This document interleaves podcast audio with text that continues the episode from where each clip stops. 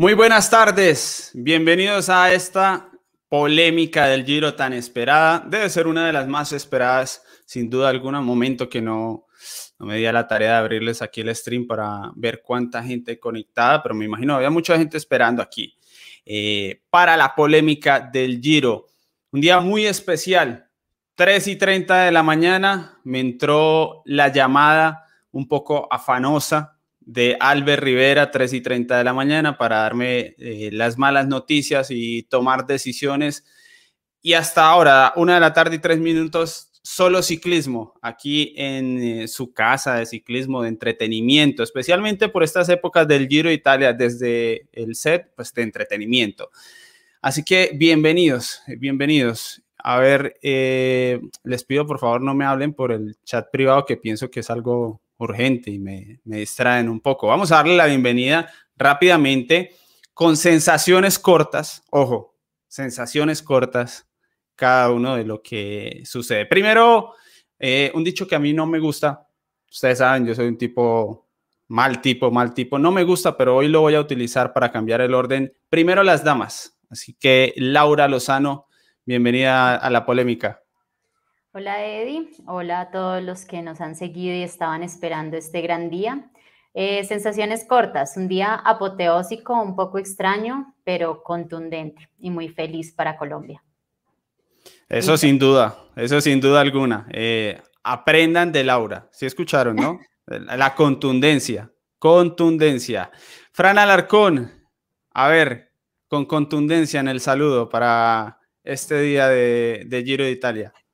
¿Qué tal? Saludos. Día extrañísimo de ciclismo, día eh, grande, pero extraño y que nos deja un sabor de boca eh, para mí amargo, a pesar de, que estáis contentos por la victoria de Bernal, para mí amargo porque nos hemos perdido uno de los días grandes del año.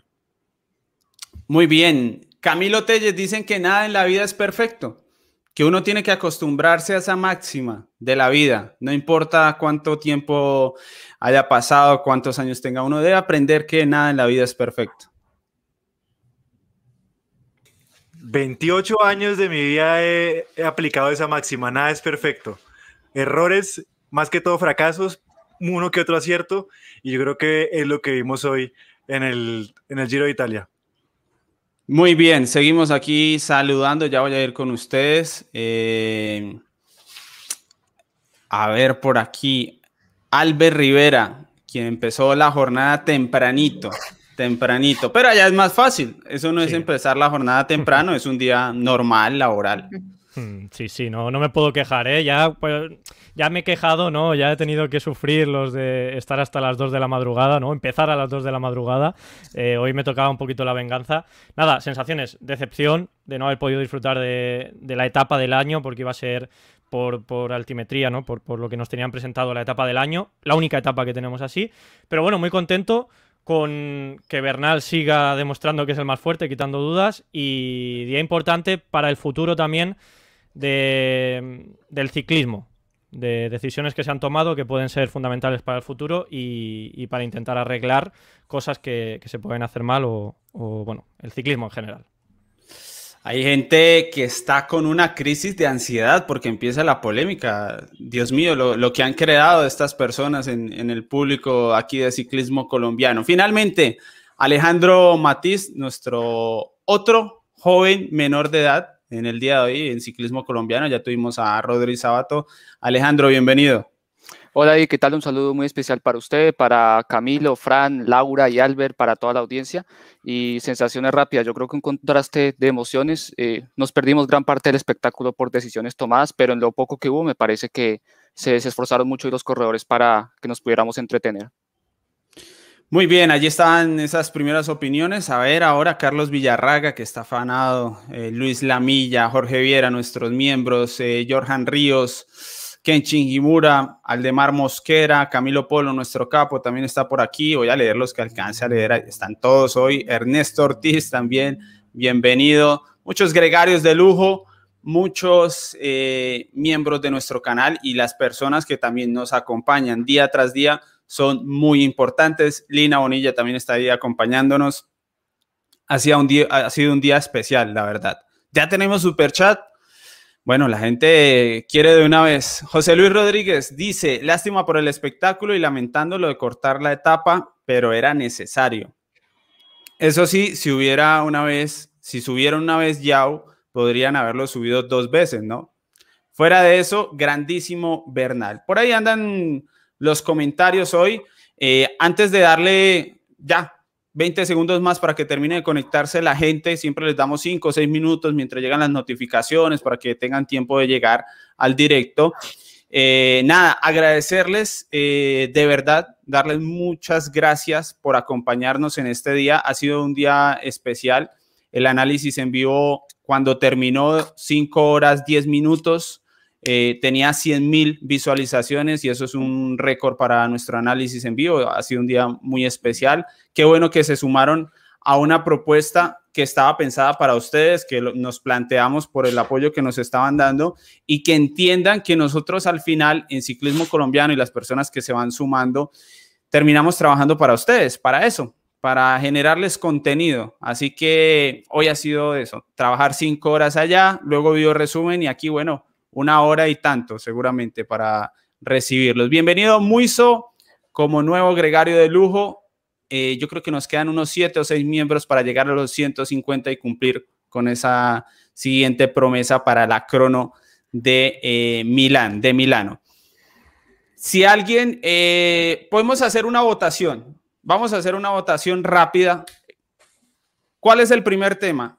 Egan Bernal y toda esa exhibición brutal y lo que pasa en la etapa o lo negativo, lo difícil de recortar la etapa, de, bueno, tantas cosas que hay detrás del cambio del recorrido. Entonces, Bernal o etapa. A ver, en el chat, cuando veo a Dani, Dani Pro Dani, si va a estar en, en el chat, mejor hombre. ya no lo leemos. A ver, vamos a leer rápidamente y que la gente eh, sí, Dani, hoy tuvimos un momento de tres españoles. Tres españoles. Está muy, está muy dividido. La gente quiere etapa y otros quieren Bernal. Ayúdenme, mientras yo leo el super chat, ayúdenme ustedes a, decidir de lo que vean en el chat qué está ganando, porque yo también veo eso dividido. A ver, Andrés López. Andrés López, Andrés López dice, saludos capos, lo que sí es que mañana voy a ser muy productivo en el trabajo porque hoy no se hizo nada. Gran transmisión.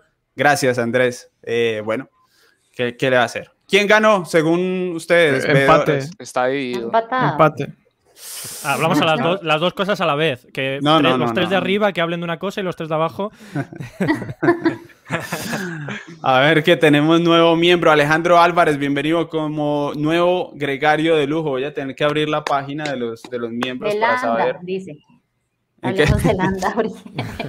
no, no, yo creo que más Bernal, ¿eh? yo, yo, diría sí, sí, sí, sí, sí, Bernal. Vamos con Egan Bernal. Pueden utilizar los superchats si quieren para preguntar sobre Bernal. Laura, y yo creo que Laura es la que mejor eh, nos puede transmitir esas eh, sensaciones porque Laura fue ciclista. Y Laura sabe. Soy, soy, soy ciclista, ex ah, profesional. Ah, perdón. Eh, entonces yo ya, yo ya soy ciclista. Ojo. Y ha sido irrestricta a Egan Bernal, irrestricta.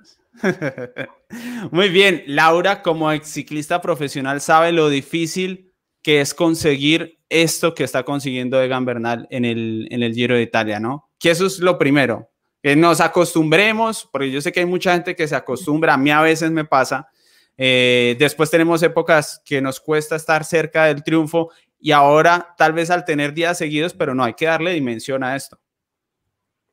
Sí, bueno, pues es que como te lo dije al principio cuando empezamos aquí en este día, fue apoteósico, creo que fue un, un, movimiento contundente, todo el giro, él se ha mostrado muy combativo, no ha dejado nada al azar, eh, sin embargo, hoy, eh, con esta fuguita que se dio, realmente yo lo vi un poco complicado el tema porque pues eran corredores de gran renombre, con grandes posibilidades, pero los veía ellos sonriendo en el pelotón pese a que estaban haciendo una persecución controlada, pero pues lo conseguido por Egan Bernal no es extraño después de que tiene ya en su haber un Tour de Francia, ¿no?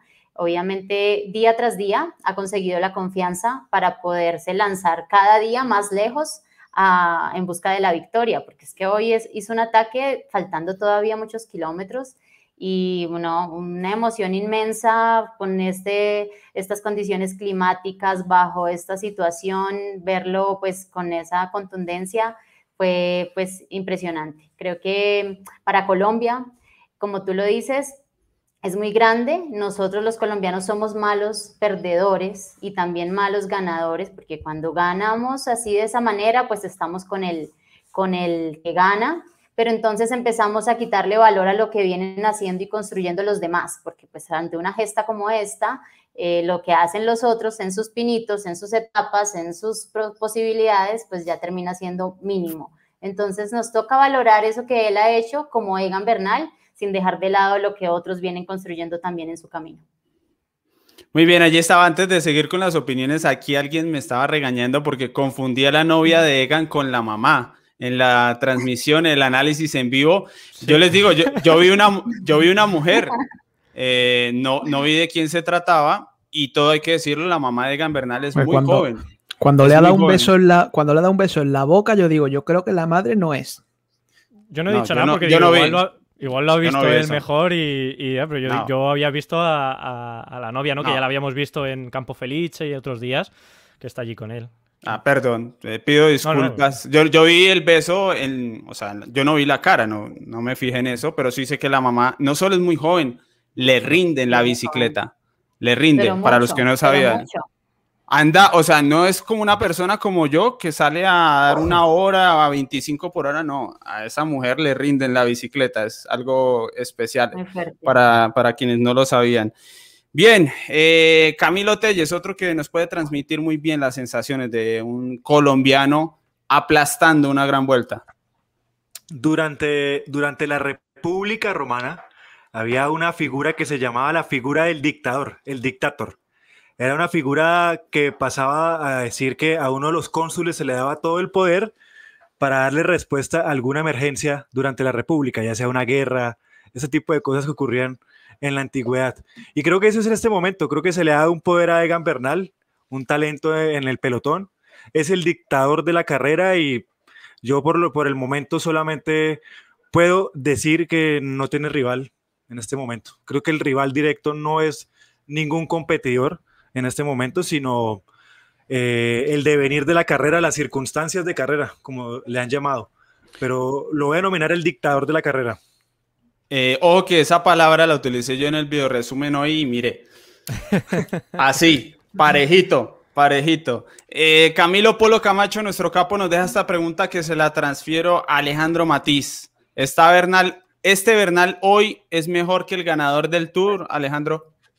Pues yo no sé, es que habría que ponerlos a los dos juntos a competir para, para poder tener una respuesta clara, ¿no? O sea, porque comparar una carrera con otra, eh, pues es complicado uno determinar quién es mejor que quién. Al menos a mí me parece, si uno los compara, que, que puede llegar a ser mejor Pogachar porque es mucho más completo, ¿no? Pero no sabemos si él ahorita pueda estar al nivel al, que se encuentra Egan, así que es una pregunta ahí con, con suspense. Y eh, respecto a, a respecto a Egan Bernal, eh, fantástico, la verdad yo creo que hoy solo son palabras de halago para él, eh, porque yo creo que más que todo lo que, lo que yo valoro hoy de la actuación de Egan Bernal eh, va más ligado a que de todos los que estaban ahí en ese grupo, el único que no tenía la necesidad de atacar, que pues si iba a rueda le valía y, y corría perfecto, era Egan Bernal, ¿no? Porque es el gran rival, es el que al que le tienen que descontar, al que tienen que hacerlo sufrir en la montaña, pero él tomó el papel del líder eh, de, una forma totalmente contraria y, y muy admirable porque fuimos, eh, vimos que hoy atacó a distancia, ¿no? Porque no es que lo haya hecho a 500 metros de la cima, sino con una distancia pues considerable para, eh, para este ciclismo moderno, lo hizo con mucha solvencia, dio esa exhibición que quizás le podía hacer falta, como había mencionado ayer en, este giro, y, lo ganó con mucha solvencia y creo que esa es la actitud que muchas veces merece tener un líder. Cuando es superior a sus rivales y cuando no hay quien le haga cosquillas, tiene que mostrar eso y tiene que hacerlo sentir. Y, la forma más eh, idónea. Aparte pues de, que, de ir a rueda, es atacándolos y haciéndoles ver que ninguno de ellos puede ser superior a él. Así que la verdad solo eh, admiración para él y por todo el trabajo que ha hecho. Y también antes de dar el paso al siguiente que quiero opinar, eh, me quedo mucho con esa, con esa frase que dijo Laura los colombianos somos malos perdedores, pero también muy malos ganadores. Eso quedó perfecta. apasionados como ningunos para todo, a los extremos de la pasión siempre, esa es la característica. Mucho corazón y poca cabeza. Yo, yo Uy, ya aquí, esto lo decimos nosotros. No estoy de acuerdo, eh. ¿eh? no estoy de acuerdo. Eh, dale, dale, Fran, perdona. Fran, que, no estoy, que no estoy de acuerdo. Bernal en ese aspecto es un ciclista poco colombiano, ¿no? Digamos poco al uso de lo que estamos acostumbrados de los corredores colombianos, creo. De, de, de correr bueno, no me quiero meter en un jardín. pero eh, Fran, estamos hablando de, la gente, no, de, Bernal, de la afición, de, mm. las masas en nuestro país.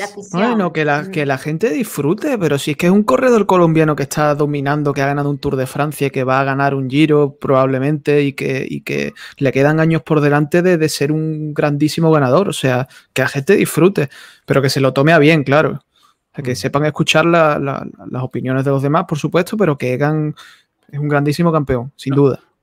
comprométanse con, la pregunta que me gustó. ¿Es mejor que el del Tour o no? Camilo creo que le iba a responder. Sí, sí, sí, para, para, mí sí, para mí, yo creo que sí, para mí sí. Sobre todo porque se comporta como un patrón que en ese momento no lo era. Él estaba como una segunda opción después de Geraint Thomas, en el caso que él fuese a fallar, y estaba ahí, era, no, era, no era un peso que él estuviese cargando, por así decirlo. En cambio, él te, está cargando el peso de una recuperación, de un país encima, porque ya lo estamos hablando de que este país es mal perdedor y mal ganador, de un país encima, también de la presión de un país encima, y lo ha podido controlar de la mejor manera. El problema es que, claro, no tenemos los rivales de peso que podríamos estar hablando en el Tour de Francia. Pero, sin, pero sin, equivocarme, eh, Albert, estoy seguro que de la misma manera lo estaría manejando Egan Bernal. Que, a ver, esto pasa mucho, ¿no? Eh, que siempre que vemos lo de fuera lo vemos de otra forma y lo de dentro lo vemos normalmente mal. Esto no sé si es muy latino eh, en general, eh, esa forma es muy Latino, es muy pero si hablamos de malos perdedores, malos ganadores, los franceses entonces, ¿qué son? Que cada ciclista que consigue ganar una etapa o que consigue hacer algo en montaña ya lo tienen presionado para que consiga el Tour de Francia. ¿Cuántos campeones han masacrado mentalmente en mm. Francia? Por, por, esa, por esa mentalidad. Eh, ¿Cuánto ha pasado en Italia también, ¿no? Con Fabio Aru, con David de Fórmolo, que, son esto de, no, tiene que ser el próximo Nibali cuando Nibali todavía está. En España, vamos, eh, lo mismo, ¿no? Lo, lo, vivimos. Yo creo que es un poco eh, una sensación de... Sí, pero a lo mejor este, esta sangre caliente, ¿no? Que tenemos italianos, franceses, latinos en general, ¿no? Yo creo que es un Pero ¿sabe que es importante eso, Albert? Y qué pena me atravieso. Es muy importante que Egan no tiene comparación en Colombia, ¿sí me entiende? No le estamos diciendo el nuevo Eddie Merckx, el nuevo Jakes, el nuevo ah, Jackson Ketil, sino que es Egan, es el propio Egan, haciendo su propio, su propio nombre sin, buscar mm. comparaciones. Y eso a mí me parece muy valioso en ese punto. Del, Mira, aquí viene el, este super chat muy interesante al tema. Mm. Este super chat muy interesante al tema que estamos hablando. Dice Muiso Akikake. Es brutal la actitud ofensiva de Egan Bernal. Ha corrido implacablemente este giro. Sueño con ver un duelo contra Pogachar estando ambos al 100%. Es que es verdad lo que dice Muiso, la actitud ofensiva de Egan es lo que es sin precedentes, yo creo, en los ciclistas colombianos. Es que no es solo que gane el giro, es que está atacando cuando no le hace falta y yo creo que va a seguir atacando las próximas etapas, ¿no? Y por supuesto, yo tengo muchas ganas de verlo tanto contra Pogachar como contra Roglic y contra, contra Richard Carapaz, contra los grandes vueltómanos, por supuesto, muchísimas ganas. Laura, ¿mejor o no? Vamos con Laura que, ha eh, querido. Yo estoy, yo estoy con Camilo también como en esa parte de que es un corredor mucho más maduro, que en ese momento cuando estaba corriendo el tour no tenía la presión de ganarlo, entonces de alguna forma el cuerpo se comporta diferente, ¿sí? Tú estás explotando todo al 100 a nivel físico y de mente estás totalmente relajado.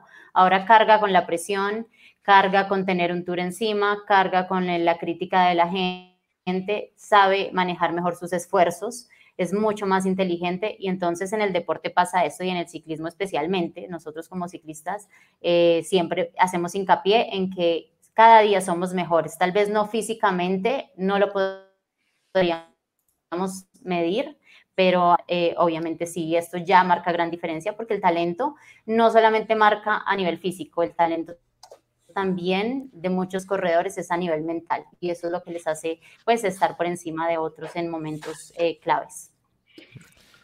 por el hacer el, mi análisis un poco de, de Gambernal, que por cierto, hay un, un comentario que dice, yo tengo, eh, ahí lo he perdido ahora, pero decía que tenía ganas de verlo contra Pascualón al 100%. A ver, me encanta porque estas cosas que las hemos dicho la primera semana, ¿no? Lo de Pascualón y, y están todavía por aquí rebrotando. a, ver, a ver, Albert, yo cargo toda con CPA.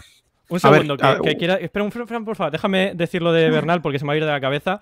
Eh, yo, siguiendo un poco lo que decía Camilo, eh, y también cogiendo la pregunta que dejaban en el super chat, creo que este Bernal es mejor que el Bernal que ganó el Tour de Francia, porque ganar el Tour de Francia de esa forma, en la que no pudo demostrar como tal, ¿no? Eh, esa persecución que hubo después de, no, es que se acortó, luego el año siguiente fracasa en el Tour, en este giro eh, todo el mundo siempre es que, bueno, son ataques pequeños, el final, no, no, él tiene ganas, de demostrar y eso le ha hecho mejor corredor, a mi entender. Por supuesto, físicamente eh, tiene todavía mucho crecimiento. No sé si está al mismo al 100% físicamente, pero como corredor, como ganador, como campeonísimo. ¿No? Si metemos ese apelativo, yo creo que es más, es más corredor, más, es mejor. Pero porque contra quién, contra quién está corriendo, es que es el problema. es que se ha, juntado, se ha juntado que Egan está muy fuerte con que no tiene rival. A mí este, a mí este giro me recuerda al Tour de Nibali, que se lo ganó a Jean-Christophe Pegó. Más, más, o menos lo mismo. Pero hizo, me, recuerda. o sea, Nibali, super Nibali, pero eh, no había nadie detrás. Aquí pasa lo mismo. Yo, hizo lo de no, no, no, se puede, no se puede comparar. Ya, a ver, obviamente no se puede comparar. Hoy ha, sacado 20, 27 segundos al segundo. ¿eh? Tampoco sí, sí. hablemos de mega exhibición. No, no. Eh, pero, ah, pero, lo que quiero decir es que, que sí que está un poco lo que decía Camilo, ¿no? De, del dictatore o el imperatore, ¿vale? Vamos a cambiarle el apelativo para no decirlo, eh, sí, sí, que no se nos cabe Pero nadie. Es que... Digo, que, que también eso forma parte de, cómo quiere ganar la carrera. Él ha dicho que quería dar espectáculo. Él ha dicho que mmm, quería demostrar, le daba igual perder unos segundos para hacerse la foto con la malla rosa para demostrar que, que, ha ganado con la malla rosa en el giro y que ha ganado el giro atacando y que va a seguir atacando porque eso es lo que él quiere hacer. Quiere dar espectáculo, pero yo creo que no lo hace para la gente solo. O sea, sí, obviamente pues son ciclistas y les gusta que, que, la gente les aplauda, pero también por él, ¿no? Yo creo que esa, esa grinta, que además lo ha dicho porque lo, lo, ha dicho en declaraciones en italiano, esa grinta, esa rabia, eso que, tiene, que tienen solamente los campeonísimos, insisto, los campeones de verdad, y creo que eso sí que se está viendo en pero este que atacó a 50, atacó a 50 de meta en el Tour que ganó. Sí. O sea, que eso fue brutal. Sí, sí, pero la gente no, no, se lo, no se lo cuenta. O sea, yo no estoy diciendo bueno, que pero no porque tenemos, antes de seguir, antes de seguir, tenemos aquí el directo. Lina, el nombre, por favor, con el arroba de la cuenta de Instagram que el hizo transmisión. Héroe. Sí. Transmitió en directo en su cuenta de Instagram el paso Yao. Ahí veíamos a Egan Bernal. Eh, porque no tuvimos estas imágenes en vivo, vamos a dejar la cuenta. Si se puede enlace al perfil de Instagram, mejor, Lina, para que hagamos un crédito más, eh, con más cuerpo. Entonces, eh, mientras seguimos con la charla, van a ver ustedes aquí el paso que hizo este héroe de las redes sociales, un aficionado sacó su celular, empezó a transmitir y tenemos esta imagen donde, por ejemplo, pasa eh, Caruso, que fue el segundo más fuerte del día de hoy que ya están, o sea, las imágenes sí que están grabadas, ¿no? De la, de la subida con, con las motos y, y bueno, la han, la han, puesto después ya de al pero, acabar la etapa, o sea que están, se puede ver, la, el último creo es el último kilómetro, imagino que estará íntegro, pero bueno, lo que había visto... Yo vi solo a Egan, kilómetro. mostraban a los demás también con moto, yo solo vi a, a Egan.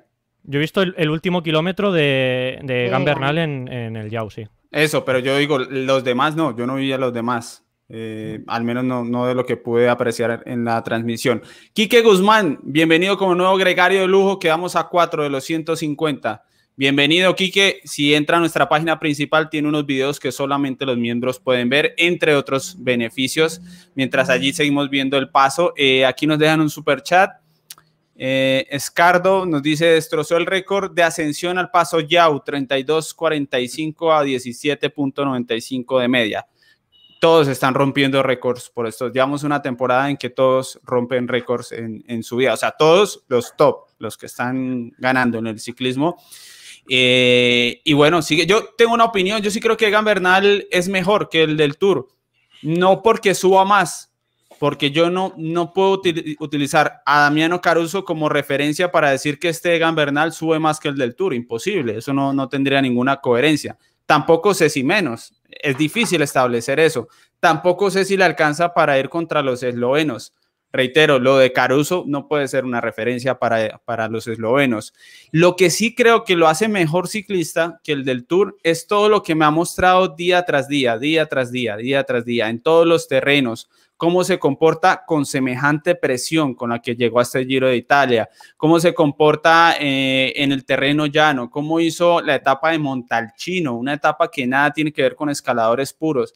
Todas esas armas que le he visto a Egan Bernal durante este Giro de Italia, más la ambición, más la forma de correr como patrón, todo eso para mí hace que este ciclista sea mejor, en mi opinión, que el del Tour. Naventura, también bienvenido como nuevo gregario de lujo. Creo que nos quedan tres para llegar a los 150 que nos habíamos propuesto para la crono de Milano, que ahora está distante y bueno, ya veremos qué, qué les proponemos para el siguiente número, para la siguiente cifra. Seguimos con los superchats. Camilo Nivia dice, Fran tiene su razón, Egan no tiene rivales de entidad aquí y ojo, que hoy percibo a un Eddie levemente nacionalista, tal vez un 1%. Pero entonces, no, yo, ¿Le, le a decimos a Bernal que no, gane?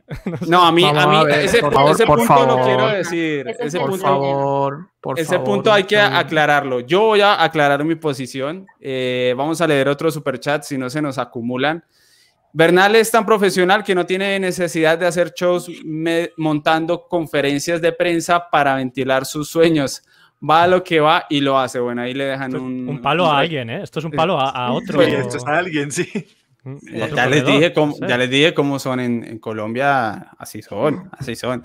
A ver, yo creo que cuando nos llevamos a comparaciones y referencias, importa lo de los rivales, pero para este Giro de Italia no importa, las carreras son las que son. O sea, los que son los que se apuntan y, a todo el mundo le pasa así, no en todas las carreras están todos los rivales, eh, se caen como se cayó Landa, pasan cosas, es normal en el ciclismo y Egan Bernal simplemente capitaliza y como hay que, hacerlo.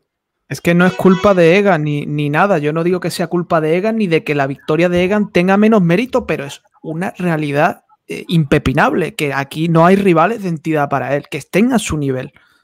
Pero eso ya lo sabíamos desde antes, Frank. Vale, pero estamos hablando, comparando con el Egan que ganó el Tour de Francia, atacando a 50 de meta, contra Geraint Thomas, contra Pinot, contra la Philippe Radiactivo, contra, contra no sé quién, contra no sé cuánto.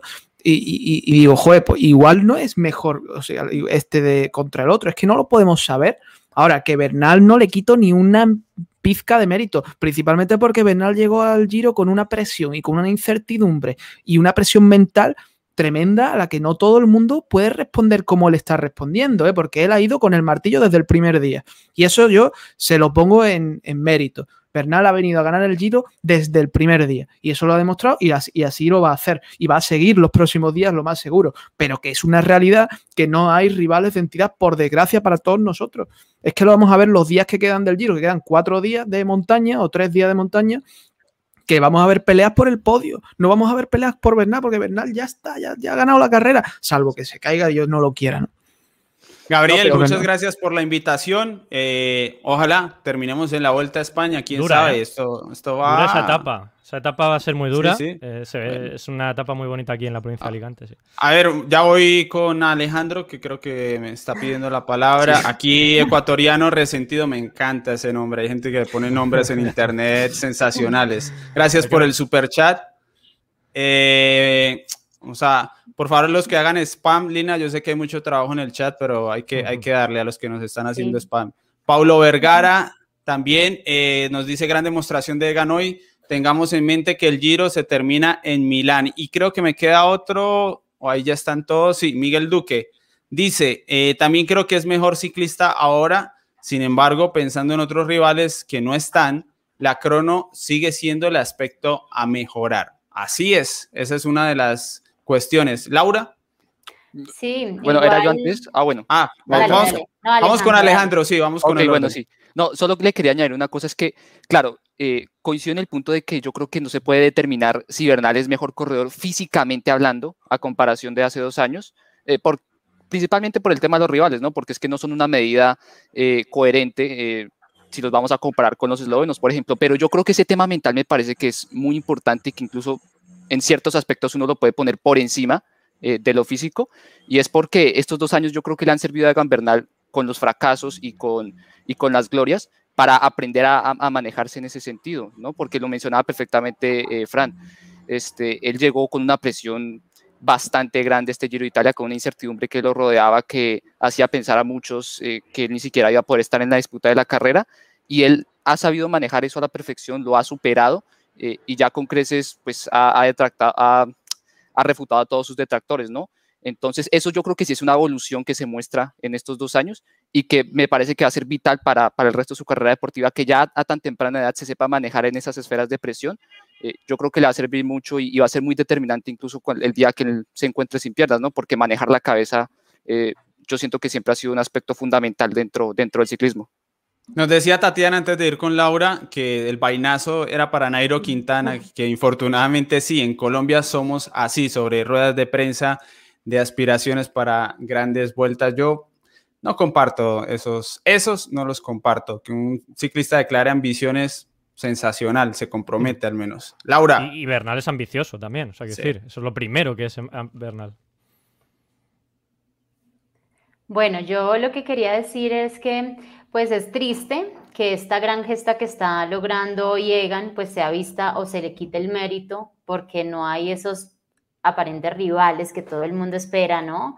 Que bueno, se perdió a Landa, que era quien esperábamos le diera mucha pelea, Remco, un hombre pues con gran talento que hasta ahora viene recuperándose también y pues pudimos ver que eh, no fue rival en esta ocasión para Egan, pero pues sin embargo creo que también es, una, eh, es un tanteo que hizo Egan durante todo el giro de demostrar que él sí está en otro nivel y por eso ha tenido esa manera ofensiva de correr. ¿no? Yo creo que poco a poco y día tras día, él los fue midiendo hasta el punto de empezar a atacar más de cerquita, después un poco más lejos y ahora ya teniendo la confianza para ser pues mucho más contundente. Entonces, pues está ganando, es independiente, el ganar es ganar, ganar el giro no es fácil. Eh, los corredores que están ahí también son corredores de mucho peso, entonces tampoco podemos como sentenciar eh, que el Giro ya no tuvo el nivel. Creo que, como lo decía hoy bien, creo que fue Albert, son solo 27 segundos en una etapa también que todos eh, reafirmaron que fue muy dura, pese a que se acortó la distancia, fue muy dura en recorrido, en condiciones. Y bueno, la pelea sigue ahí. Eh, todavía para los demás. Obviamente creo que Bernal en condiciones normales, sin que nada extraciclístico pues le suceda, va a estar firme pero pues no desmeritar el, el, tema de lo que significa el Giro. El Giro de Italia, pues los corredores se preparan para estar ahí, los que hay ahí creo que también le dan mucha importancia. El problema es que como Egan está ganando las etapas más duras, eh, con tanta solidez por encima de los demás, entonces pues para que la gente viera un poco más de, de, de nivel parejo tendría que dejar ganar a otro. ¿no? En algún momento. No creo, es que no creo que nadie haya desprestigiado la carrera. Yo por lo menos no he desprestigiado ni la carrera ni la victoria de Ega en ningún momento.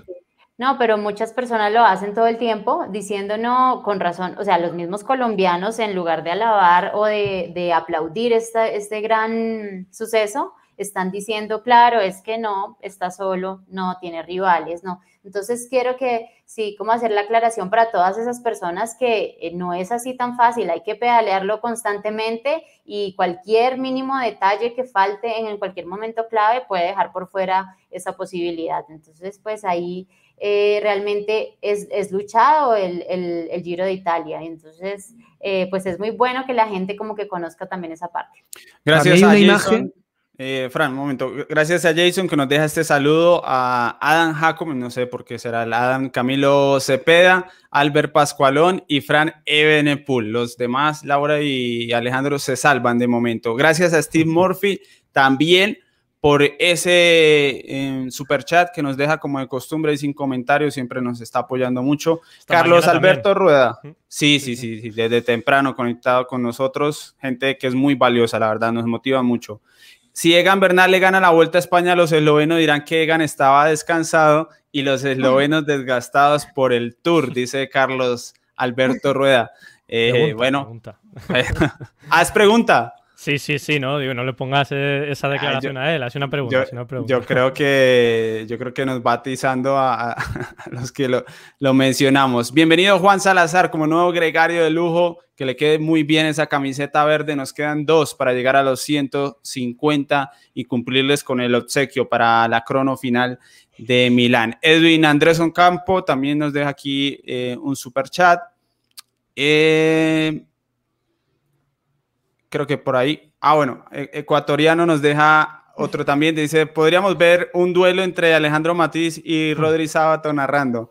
Alejo diciendo, me vuelvo loco, Egan el joven maravilla. Bueno, es un poco troll nuestro amigo ecuatoriano, Sí, pero bastante. desde que esté ahí en la zona gris, lo recibimos. No se vaya a pasar porque. Lina no, no, no da permiso, amigo ecuatoriano. Fran, Quería decir que lo, primero que yo no, he desprestigiado nunca ni el Giro ni la victoria de Egan. Y segundo, hay una imagen que me parece eh, que habla por sí sola, que es Egan en los últimos metros frenando completamente para quitarse tranquilamente la chaqueta, guardársela, celebrar. Eso es que no tiene rival, si es que lo está diciendo él mismo. Me da igual perder 15, 20 segundos porque lo tengo ya ganado, no tengo rival.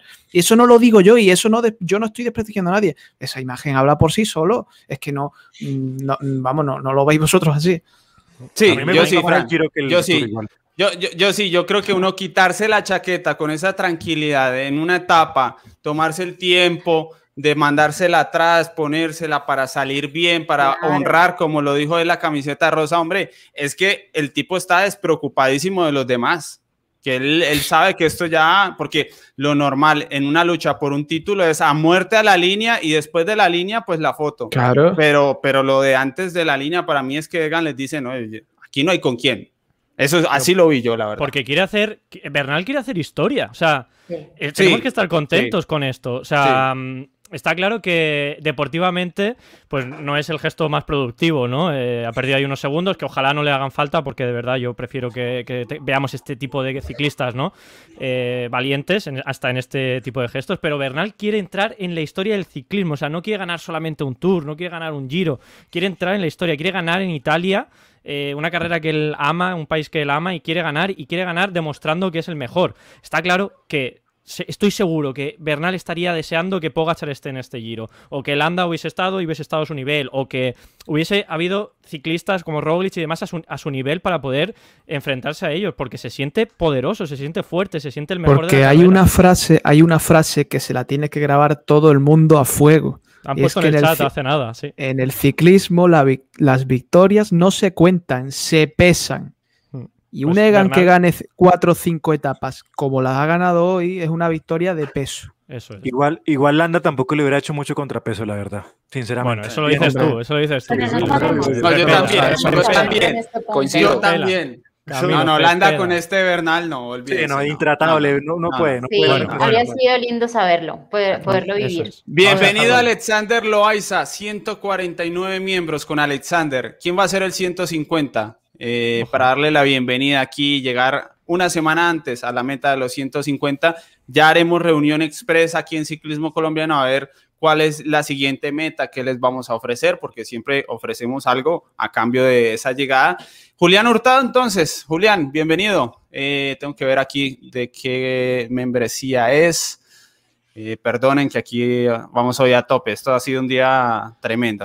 Vamos- para siete horas de, de directo eh, que no veo. Dios. Gregario de lujo, Gregario Sí. de lujo, Julián Hurtado. Bien.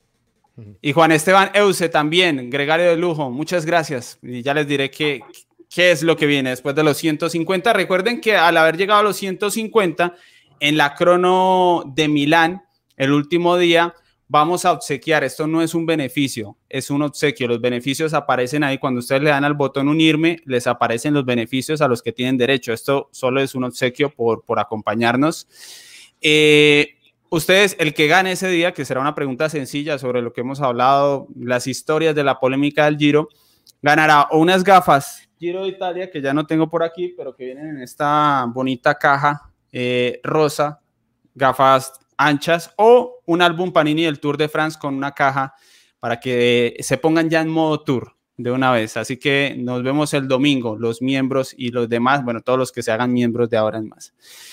Eh, siento que me, me, estoy colgando con los superchats, puede ser. Jonathan Ocampo también, bienvenido, nuevo miembro.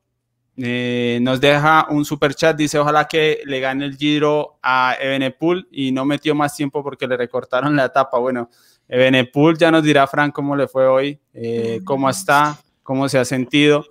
Carolina Vázquez también. bienvenida. podemos, podemos hablar todos los días de Benepul, porque como parece que no nos habéis enterado que Benepul no está como yo pensaba que iba a estar, así que todos los días hablamos de Benepul. Media hora de, de Benepul. Hombre, hoy que ha perdido 20 minutos, sí que creo que hay que comentar. 24. Y el día de Montalchino y el de ayer y todo. Bueno, si queréis hablamos de Benepul todos los días y ponéis comentarios de Fran de Benepul todos los días. Y de Camilo, que Camilo está aquí, que el otro día me dejó solo, macho, el día de Montalchino. Pero yo estoy aquí para defender a Benepul. Yo estoy aquí.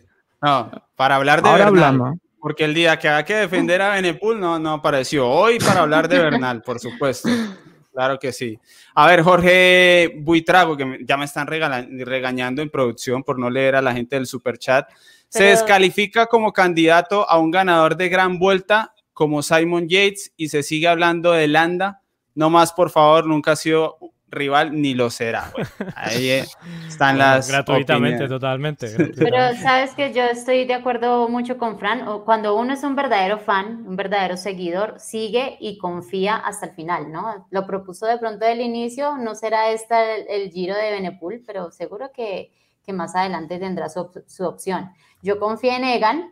Muchos me decían, no, es que Egan no, porque ya no es el mismo, Egan ya se va a descabezar eh, a la semana, va, a perder tiempo, no. Y pues eso, de eso se trata, ¿no? Que cada uno pues también tenga como eh, eh, la posibilidad de tener un pensamiento diferente y con ese se vaya hasta el final. Independiente si gana o pierda, pues siga valorando lo que es como corredor y como que no lo descalifiquen del todo. Entonces, pues Bien. no fue la oportunidad de Benepul esta vez. Ah, pero es que en el pool lo, montamos porque necesitábamos montar a alguien en condiciones normales, no. normalmente. Porque yo quería un rival, yo quería un rival para Egan y yo, en mi Renko lo dijo hoy. Renko dijo: Ustedes soñaban. estaban convencidos de que él iba a ser. No creo que lo hayan montado. No, yo quiero ponerle un rival a Egan sobre el libro. No creo que haya sido así. Yo tuve corazón. Yo tuve corazón. talante, tenían que ponerlo ahí. No, Laura, yo, porque a mí me preocupaba que pasara esto de que ¿De qué vamos a hablar a partir del miércoles? Pues de que quién es el segundo y quién es el tercero. Eh, eso pasaba si no encontramos un rival. Y ante la ausencia de, pues, ganadores de grandes vueltas, era Yates o era Benepul apareciendo pues como con magia, será, no sé cómo sería. Ligia Berrocal, eh, bienvenida. sí, Ligia, eh, bienvenida. Jonathan Ocampo también. Jonathan Ocampo también. Gregarios de lujo, muchas gracias por apoyarnos aquí. Eh, pero bueno, ha sido una historia bonita la de, la de Benepul. Para que se tomen un respiro, vamos con esta recomendación de Aizen Sport para quienes están buscando. Gracias Fernando Ochoa por ese super chat. Quienes estén buscando estrenar uniforme, a mí me dijeron que me iban a enviar uno para probar en la serie que los miembros, ustedes miembros me pueden ver a mí volviendo al ciclismo, siendo entrenado por expertos, sufriendo me dijeron que el jueves tengo que hacer eh, FTP, eh, así que ahí viene la serie para que se entretengan los miembros eh, de ciclismo colombiano. Y aquí está, Laura se ríe porque sabe que no voy a hacer 100 vatios al final, pero Laura, pues ahí vamos, vamos no, yo no, sé, no te he visto sobre la bici, yo tengo aquí magistral, en la, serie se llama... La serie se llama El día menos pensado en Eddie Van der Hacomex. Vamos con la recomendación de Asian Sport, línea de uniformes colombiana, empresa, emprendimiento colombiano.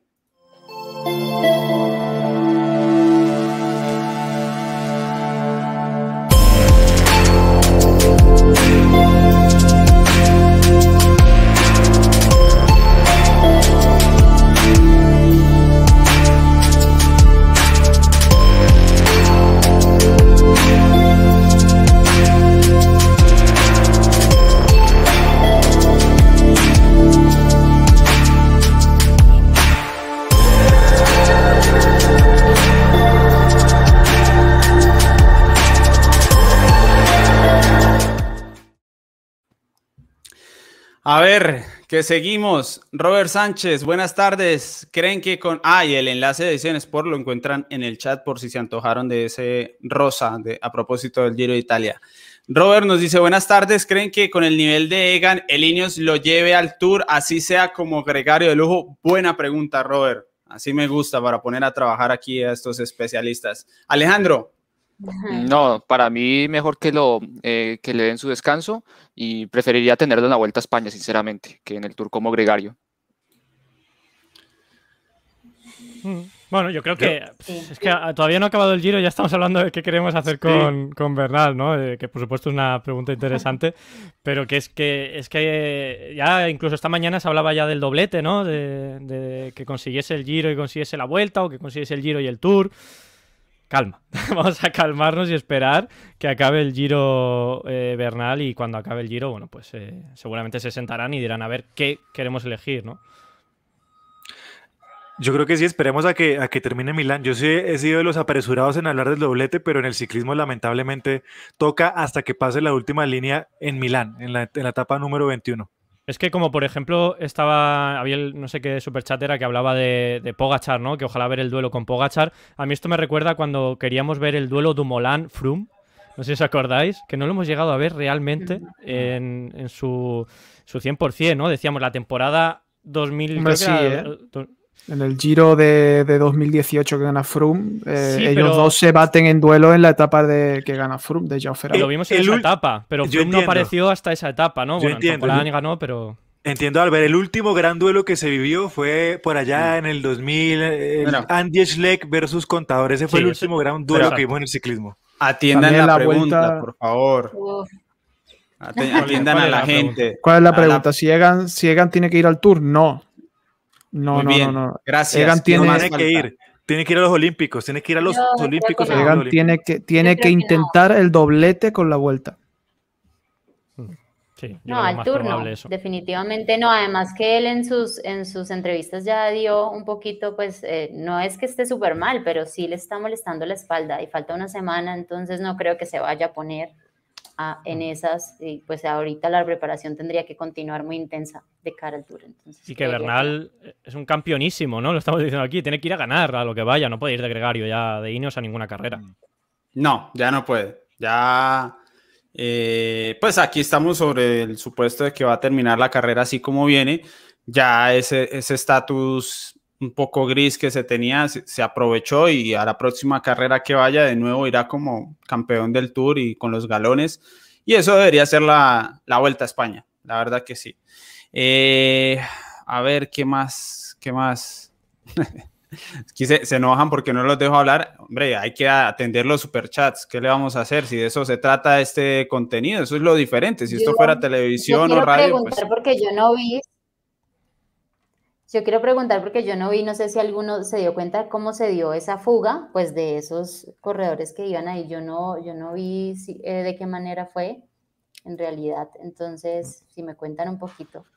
no, no se vio, se vio. No. Sí, no, pero en la subida, en la subida a la croseta, en la subida a la croseta atacaron eh, se hizo el corte y, se fueron. O sea, al final se fueron por fuerza.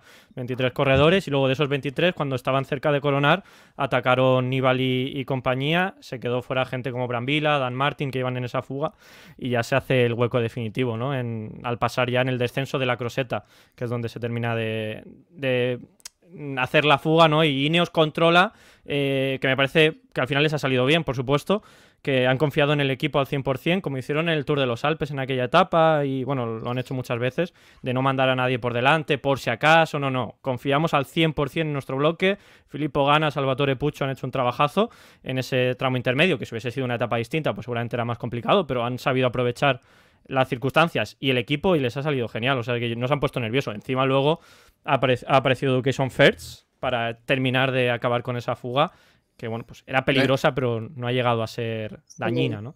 A propósito de la aparición del Education First, Camilo, ¿cómo vio a Linios una vez aparece el Education Nipo, IF Education Nipo, así se llama ahora? ¿Cómo los vio evaluándolos como equipo para alta montaña cuando ocurre esto, cuando pasa el IF, cuando empezamos a ver esas imágenes de nuevo de carrera? Es que yo, yo, yo, tengo eh, esa percepción de que todavía le falta un puntico a Lineos en el control de la alta montaña. La cosa es que, claro, con un Egan que de ese tamaño, pues parece que no lo necesitará tanto. pero eh, igual yo había tenido muchas sospechas respecto al desarrollo de cómo se iba a comportar el equipo Ineos en las siguientes etapas. Creo que no le podría reclamar nada hasta el momento, creo que lo han hecho muy bien en, el llano, pues tienen un tipo como Filippo Gana, que es un controlador en, ese terreno, que nadie se va a alertar por, por lo que pueda pasar. Entonces, yo creo que el, el, perdón, el, el Ineos sí tiene un puntico por debajo de lo que le conocemos a, a Ineos en la alta montaña, pero tampoco me ha decepcionado porque yo estuve muy preocupado, digamos, creo que los que estaban aquí hasta el día, hasta el día que yo vine, estaba muy preocupado por cómo se iba a comportar Ineos, tampoco, tampoco creo que lo haya hecho mal, no lo ha hecho mal. Fran, evaluación de, de ese en montaña.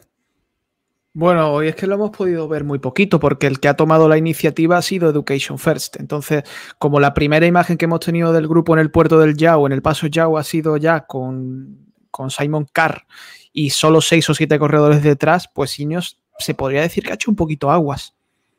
Agua, no, no en, singular, ha hecho agua, ¿no? Porque, porque al final se ha quedado solo con Daniel Felipe Martínez. Sin embargo, Daniel Felipe Martínez ha hecho bien su papel como, como escudero hasta que Bernal ha decidido atacar. Yo creo que en, en, las etapas que quedan, yo creo que les va a dar para controlar, pero no es, desde luego que no es el super mega Ineos imperio británico este del Tour. Sí, era apenas previsible, ¿no? O sea, pensando en que no tienen tampoco nombres fuertes en la alta montaña, me parece apenas normal que suceda esto de que pase otro equipo al frente que tenga algún corredor en buena condición, como el caso hoy de, Simon Carr, eh, y que acabe sucediendo esto, ¿no? Que, que sobreviva el único gregario de alta montaña que tiene Egan Bernal, que en estos casos es Daniel Felipe eh, Martínez. Así que, eh, pues si, si, otro equipo llegase a tomar la iniciativa otro día de que quieran hacer selección, yo creo que nuevamente se va a desnudar esa, esa debilidad que tiene Ineos como equipo para la alta montaña, pero que al final la gente yo creo que tampoco va a pensar mucho en eso, eh, o al menos hasta el día de que de pronto Egan Bernal tenga algún problema, porque como está tan sólido, pues prácticamente se disolvía el resto y no, y como lo decía Camilo, o sea, no necesita ese equipo realmente para, para poder controlar la carrera, así que en, alta montaña, ¿no? Así que va por ese lado. Hmm. No, no lo necesita porque está fuerte, pero el día que, no lo esté. Es que perdieron, perdieron a Sivakov, ¿no? Entonces también pues ahí quedó un poquito más, más cojo, pero pues yo creo que venía controlando bien, aunque hoy me pareció muy riesgoso, porque ya la etapa de por sí se estaba dando un poco extraña con el tema del clima. ¿Qué habría pasado si con esta diferencia terminan sucediendo cosas más adelante que, que haga que la etapa finalice de pronto antes de lo propuesto? O sea, yo pensaba, y si las cosas se ponen muy complicadas, porque el agua tampoco era que bajara mucho y estaban en condiciones muy difíciles, y que pues vimos también imágenes de que no era tan terrible el, tema de la, del, del el clima en, en, los otros puertos que quitaron. ¿Qué habría pasado con la fuga, con esa diferencia? Eh, habría puesto pues en jaque a Egan en ese momento donde finalicen la etapa mucho antes de la meta. Entonces creo que tomaron un riesgo eh, muy grande al dejar eh, pues tanta diferencia con estos corredores que también pues estaban ahí cerca de la general.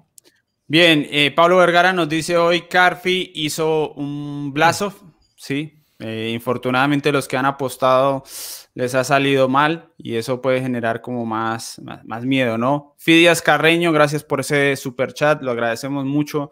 Gracias por ayudarnos a rentabilizar este trabajo. A ver si logro convencer eh, a varios de los que están aquí presentes para que se queden para el tour y tengamos la polémica del tour a este nivel, que no es fácil porque estar todos los días aquí es trabajo, es bastante trabajo y ustedes nos ayudan a poder lograr eso. Eh, Muiso dice, fue doloroso, doloroso que se recortara la etapa, pero la caída de la señal de TV es algo inaceptable en pleno 2021. Ustedes hicieron magia en la transmisión. Bueno, ya casi vamos para ese tema. Antes quiero recomendarles cada vez creo que coge más fuerza eh, las ganas de leer Egan Bernal y los hijos de la cordillera, este libro que no solo es sobre el tour de Egan Bernal y que probablemente después en una nueva edición sea también sobre el Giro de Egan Bernal, solo probablemente, tiene eh, una recopilación del ciclismo colombiano desde los años 50, lo trae a nuestro país la diligencialibros.com, escrito por Guy Roger, francés, reportero del equipo,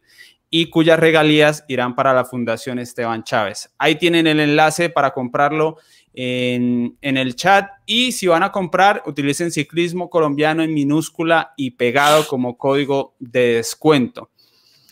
¿Alguien quieren decir algo más de Egan Bernal? Porque estamos a punto de pasar a los perdedores del día. yo, yo sí quería añadir en general, ¿no? De, lo que hemos visto en lo deportivo de la etapa, porque bueno, eh, hay eh, se, puede, como ha puesto sobre la mesa ya Laura, ¿no? Que hubiese sido una etapa muy distinta. El caso es que ha sido esta etapa y era el día clave para, para Ineos, ¿no? Si hubiésemos tenido la etapa original, seguramente hubiese sido mucho más complicado, pero han salvado este día clave. Sí que es verdad que la etapa 20 también puede ser peligrosa, ¿no? Si un equipo propone, como ha hecho hoy Education First, pero el equipo que, o sea, ha demostrado que, confiaba en el equipo para lo que tenían que hacer y Education First mm, no creo que haya fracasado, que haya tenido... Em, o sea, ha fracasado sí porque no ha conseguido derrotar a, a Egan Bernal, pero bueno, ha metido a Hugh Carthy en el podio y lo que ha hecho es llegar a la situación en la que te enfrentas de tú a tú prácticamente a Gambernal. Lo único que, pues, eh, Hugh Carthy no está al nivel de Gambernal y a lo mejor tenían sus dudas. Esta mañana eh, Hugh Carthy, que nos comentaba un compañero que lo había escuchado en una entrevista, que decía que, le gustan este tipo de etapas, con lluvia y demás. O sea que, bueno, pues ha intentado, han hecho la prueba. Yo creo que tampoco va esto a quitar espectáculo a los días siguientes de decir, no, si es que ya no podemos ganar a Bernal. Bueno, hay gente que está cerquita del podio, Blasov está cerca, otros tienen que defenderse ante esos ataques. Simon Yates yo creo que no se va a conformar con la posición en la que está. Em, hoy ha acabado la etapa más fuerte, ¿no? Después de haber perdido mucho tiempo con Bernal. Caruso sigue fuerte, aunque jugará un poquito más a defensiva. O sea que hay cosas, por supuesto, que ver. Lo único que la clave es que Bernal no falle, ¿no? Si Bernal no falla, no va a haber lucha por la malla rosa. Está claro, ¿no? Y yo creo que al contrario de pensar que Bernal va a jugar a, que no pase nada, yo creo que va a, ser él el que quiera que pasen cosas. No sé si solamente victorias de etapa, si va a querer seguir sacando más tiempo, yo creo que irá por victorias y, eso pues hará que sea una carrera divertida todavía.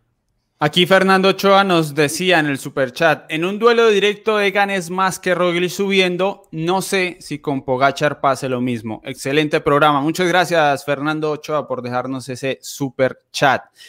Eh, yo sí creo que ese equipo de Ineos daría pie con un recorrido eh, un poco más agresivo en las salidas de las etapas. Ya vamos a hablar de, la etapa después del día de descanso del miércoles. Yo creo que daría pie para que se, tuvieran movimientos y como lo decían, si hoy de, haber tenido eh, la etapa completa con Almeida adelante, hayamos tenido una etapa muy volátil porque a Ineos no le había quedado fácil fue mucho más fácil para Linios en ese terreno porque, claro, Filippo gana y sus rodadores, perfecto, en ese terreno que había antes del paso Yau, pero en alta montaña, Fedaya y Pordoy, no sé, la verdad no sé qué habría pasado. Pues en cuanto a cómo se diera la carrera, porque al final igual Egan con tanta superioridad, pues lo puede administrar, incluso hasta de pronto termina atacando más lejos al verse solo y en vez de perseguir una rueda y otra, pues los ataca. Así que es interesante. Vamos a ver si, si hay etapas para más. Creo que no, para atacarlos de salida.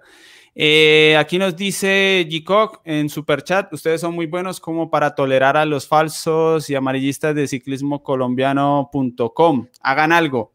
Hasta el logo lo intentaron plagiar, no podemos hacer nada.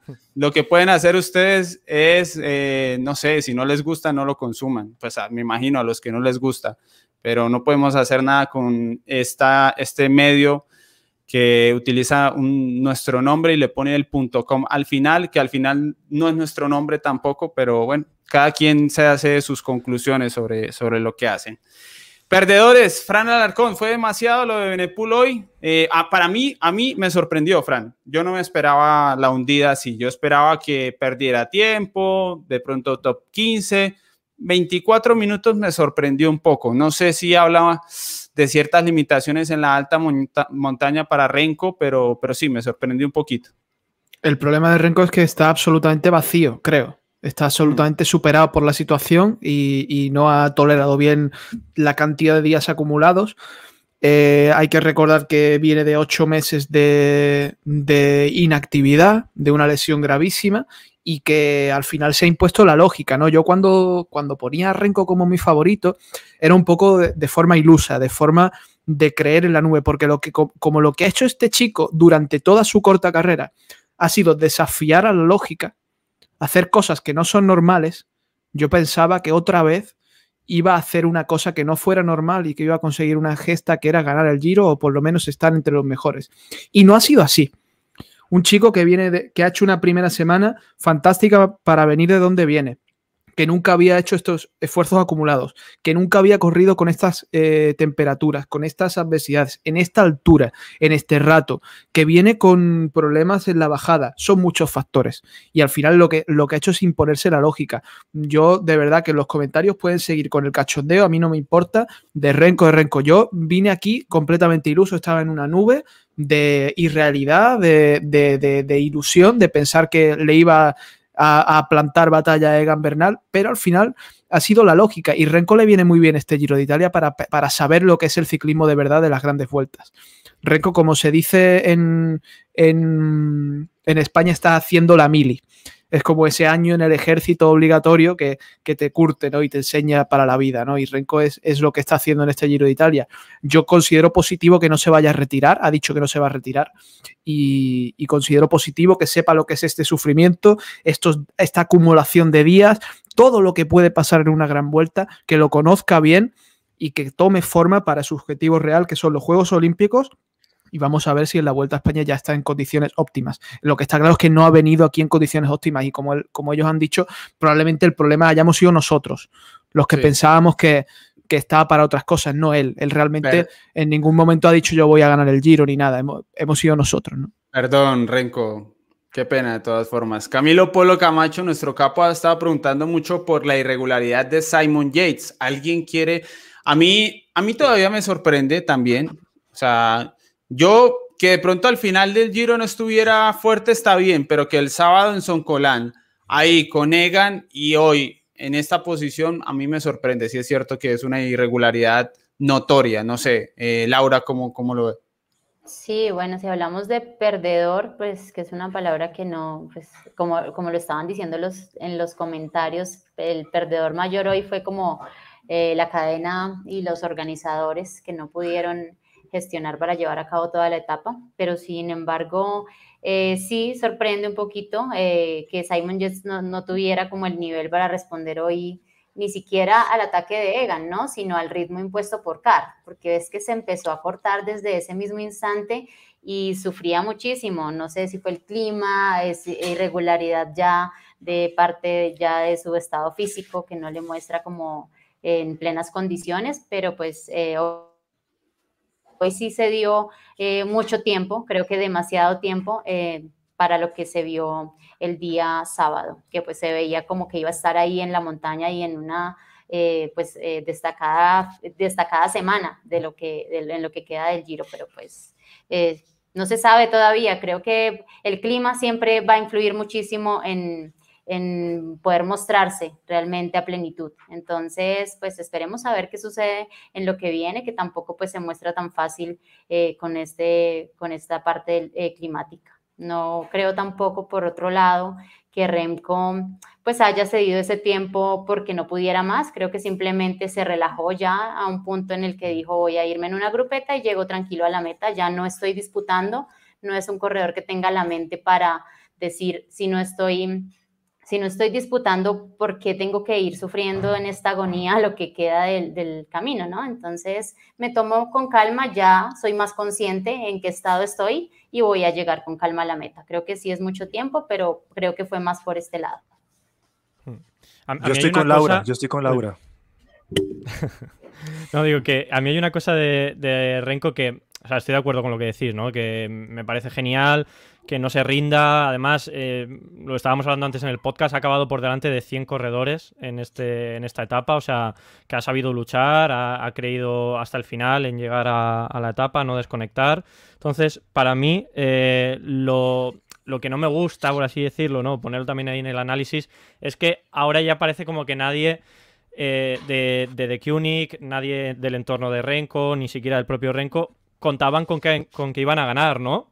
O sea, es decir, que parece que, nos lo hemos inventado todos los aficionados, ¿no? Por las declaraciones que ha hecho Renko de eh, yo no era, sino era, erais vosotros los que soñabais, ¿no? Y yo creo que eso es mentira, ¿no? No sé, yo creo que había cosas para pensar que el propio equipo y que el propio corredor pensaban en, soñaban en ganar, que obviamente no quiere decir que, que supiesen que iban a ganar.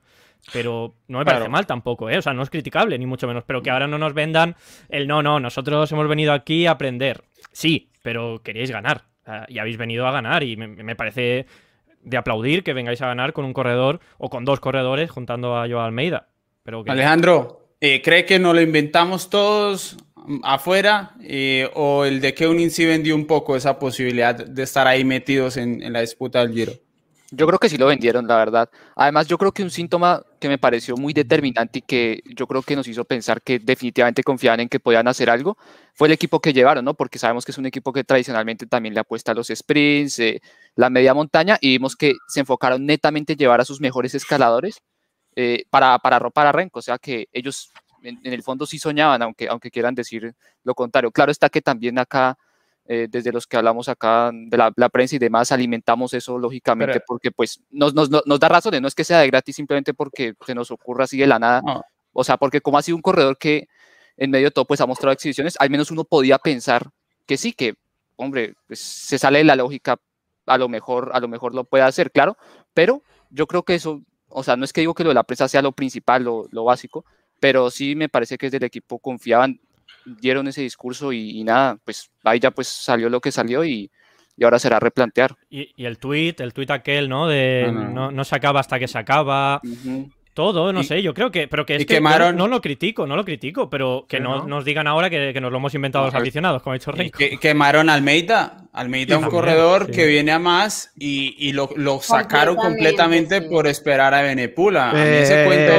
No, no, no, no, no. o sea, no, es que Almeida se dio Almeida... que cinco minutos. Sí, por sí, eso sí. Lo, lo, pusieron en ¿Y cuánto eso. perdió Benepulo? 24. Si era verdad que no confiaba pero ese día no, en ese día no, pero ese día no, pero ese día no. El día, que, el día que bajó Almeida no.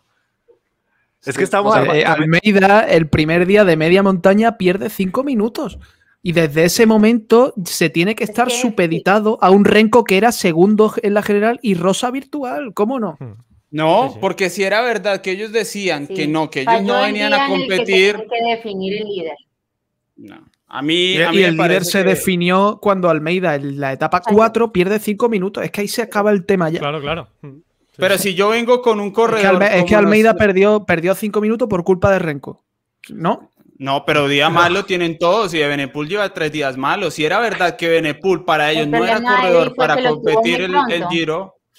Bueno, pero, pero si Ebenepul es un corredor que según ellos nos inventamos nosotros las aspiraciones y ellos sabían que iba a pasar esto con Ebenepul, pues eh, Almeida sigue corriendo a lo suyo, porque para qué hacerlo quedar por un corredor que no, no va a dar en la general. Pero Entonces, no está mal tampoco, como dice Albert, está mal, se, se vale soñar también, se puede soñar, se puede cambiar. Se sí, puede pero que no nos digan que lo inventamos ah, nosotros, Camilo, claro. es que no, nos yo dijeron soñé, que... Eddie, yo soñé con Remco, yo soñé no, con sí. Remco, puede ser. Sí, no, pero a ver, que los aficionados podemos soñar o podemos decir que no, que yo, por ejemplo, en la previa dije, yo no creo pero bueno, es una creencia. Yo no, no, tengo la certeza de si Renko iba a hacerlo bien o mal. Ojalá, ¿no? Pues sería divino. Pero, pero que el equipo sí que está en su derecho de soñar y de llevar a, a, dos líderes como llevó, porque además en la presentación de los corredores son tonterías, pero son las cosas. Se, se veía como se iba difuminando el equipo, ¿no? Desapareciendo los, los, gregarios o la gente del equipo, y los últimos dos que se quedaban era Joao Almeida y Renko Benepul. Así que a mí no me vengas a decir Renko, ni Lefebvre, ni, ni nadie, de, ni, ni David Bramati, el director que está allí, decirme que no, que hemos venido aquí a,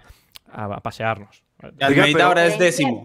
Era pero, incierto, pero sí falla Almeida en el momento en el que deben definir un líder y pues ahí sí uno como corredor está supeditado, como lo dice Fran, hmm. a hacer ya su labor de gregario y empezar a vivirlo de, desde otro rol. No podían hacer un cambio diferente si Renko se mostraba igual muy firme. Es que la primera semana de él, ¿dónde falló? Estuvo ahí, al contrario, cuando sucedía cualquier cosa, que de pronto ese día que se desconectó ahí en el en, en, el paso del puente el día que ganó mm, Egan, eh, y tuvo también una progresión impresionante de atrás hacia adelante que casi alcanza a conectar adelante. Entonces, se veía la disputa muy por el sprint, Lau. La, la, la disputa por el sprint también, o sea. No, es que está bien. Yo digo, lo hicieron bien, había que apostar por Renko porque no se sabía, pero no, solo digan eso, digan que apostaron por un corredor que ellos creían claro. que había una posibilidad de, de, no es un de hacer algo en el Giro. No es un fracaso, o sea, para mí no es un fracaso lo de, lo de Benepul, es pues lo que dice Fran, eh, bueno, hemos pensado que, que por todo lo que hacía pues iba a llegar y ganar una, un Giro de Italia, pues hemos soñado, eh, algunos más, otros menos, pero hemos soñado que se podía hacer, ¿no? Y ellos también han dicho, oye, vamos a apostar por esto, ¿no? Y ya está, no pasa nada, no ha fracasado. Oiga, ya Renko, ah, es un giro de aprendizaje y Renko ahora tiene una bonita ocasión de intentar ganar la contrarreloj final, de intentar ganar alguna etapa en la escapada, de ayudar a Almeida en la medida de lo posible y de seguir aprendiendo y a gestionar los esfuerzos y cómo, eh, cómo le afectan a su cuerpo de conocerse. Sí. O sea, es que es un fracaso. Bueno, es un fracaso para mí que yo aposté por él, pero para él, es su primera gran vuelta después de No, ocho no, no. meses de inactividad, sin justo- expectativas reales. ¿Tú te crees que el Lefebvre le- el otro día estábamos filosofando sobre la palabra fracaso? Yo creo que no, que para él no lo es. Eso. Bienvenido Ricardo Cardoso, nuevo gregario de lujo, se siguen sumando, ya vamos 150 y tantos. Gracias, gracias por apoyarnos. Ojalá se queden con nosotros en junio. Recuerden que el Tour de France llega muy rápido.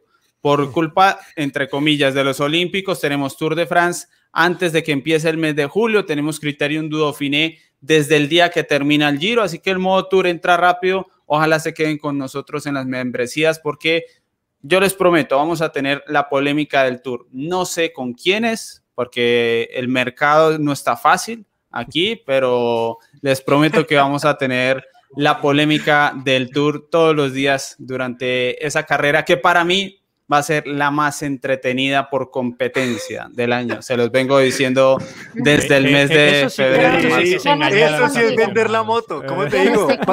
Patrick Eddie Lefebvre, le voy a decir así. Sí, sí, sí. La- les los voy a cobrar con No. sangre En los comentarios la gente dice fracaso, ¿eh? No, o sea, estoy viendo aquí a Andrés Gómez, que es también gregario, no sé, bueno, es, es miembro, no sé, el La el gente título. dice que yo odio a Gambernal también. No, o sea no, que- pero bueno, que por, por La recoger gente opiniones. dice que a mí no me gusta Egan Bernal y yo les A digo ver, que a mí me gustan bueno, las mujeres. ¿Qué opina. voy a hacer? No es culpa La mía.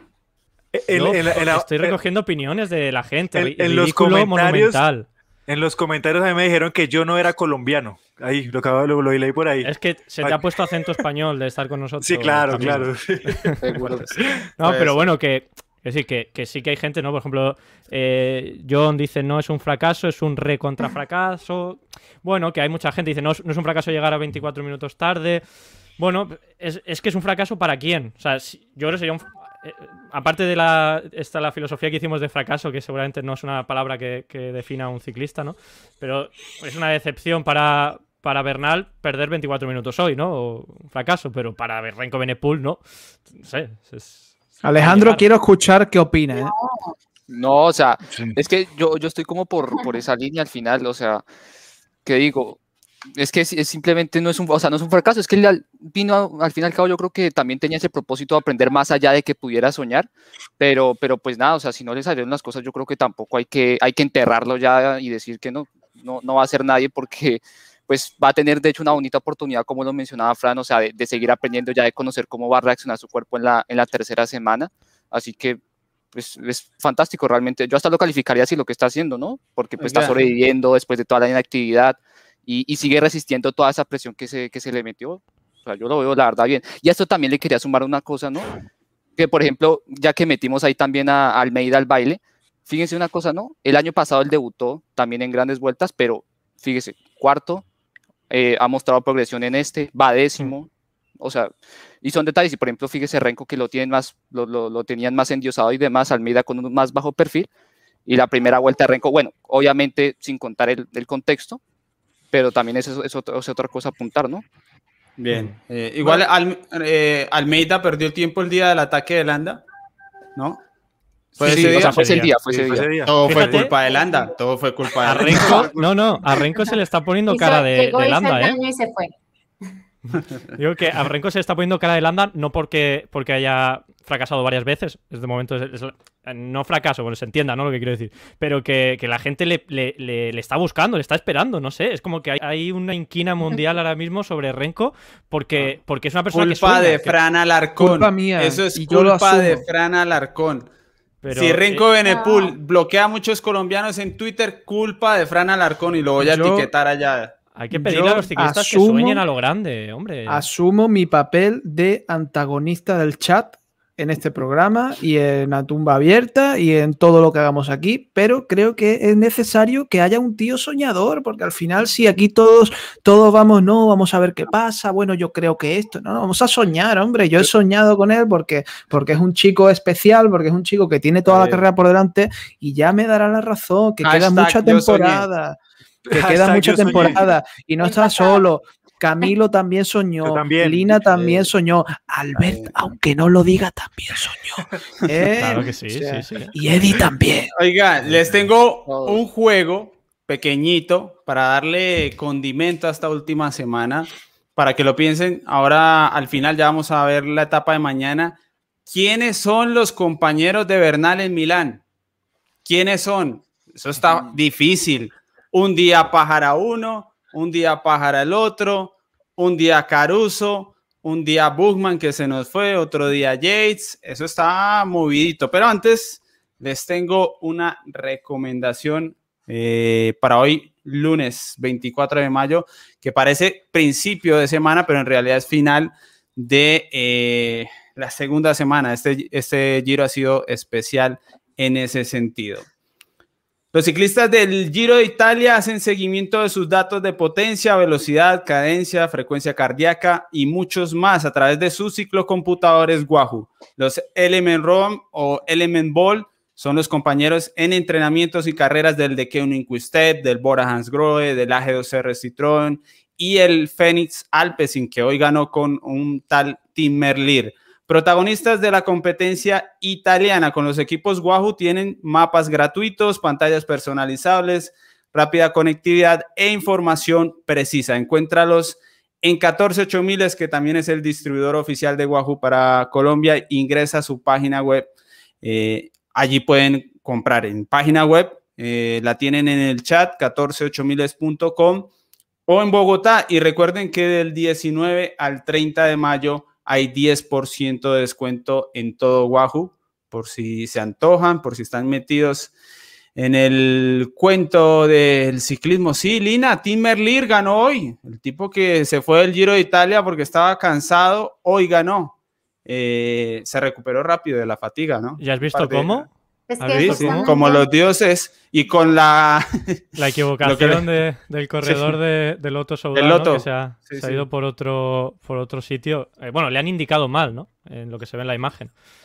Y es que justamente hablando de eso, de esos corredores que se, que se, que se van de, de, las carreras, o por ejemplo ahora que estaban hablando que Remco había fracasado, yo creo que uno como corredor lo que hace en estas carreras cuando el objetivo eh, no es en el que uno se planteó inicialmente, es cambiar el objetivo, ¿sí? Como pues reevaluar eh, ese objetivo que era, bueno, voy a meterme en la clasificación del giro, no se pudo, y ahora pierdo 24 minutos. Tengo la posibilidad de estar en una fuga, tengo la posibilidad de recuperar y tengo la posibilidad de ganar la contrarreloj si recupero, si mi cuerpo eh, recupera bien. Y creo que ese es ya como el foco que puede tener ahora Remco y que puede sorprender también con una gran actuación en lo que resta de la semana del Giro.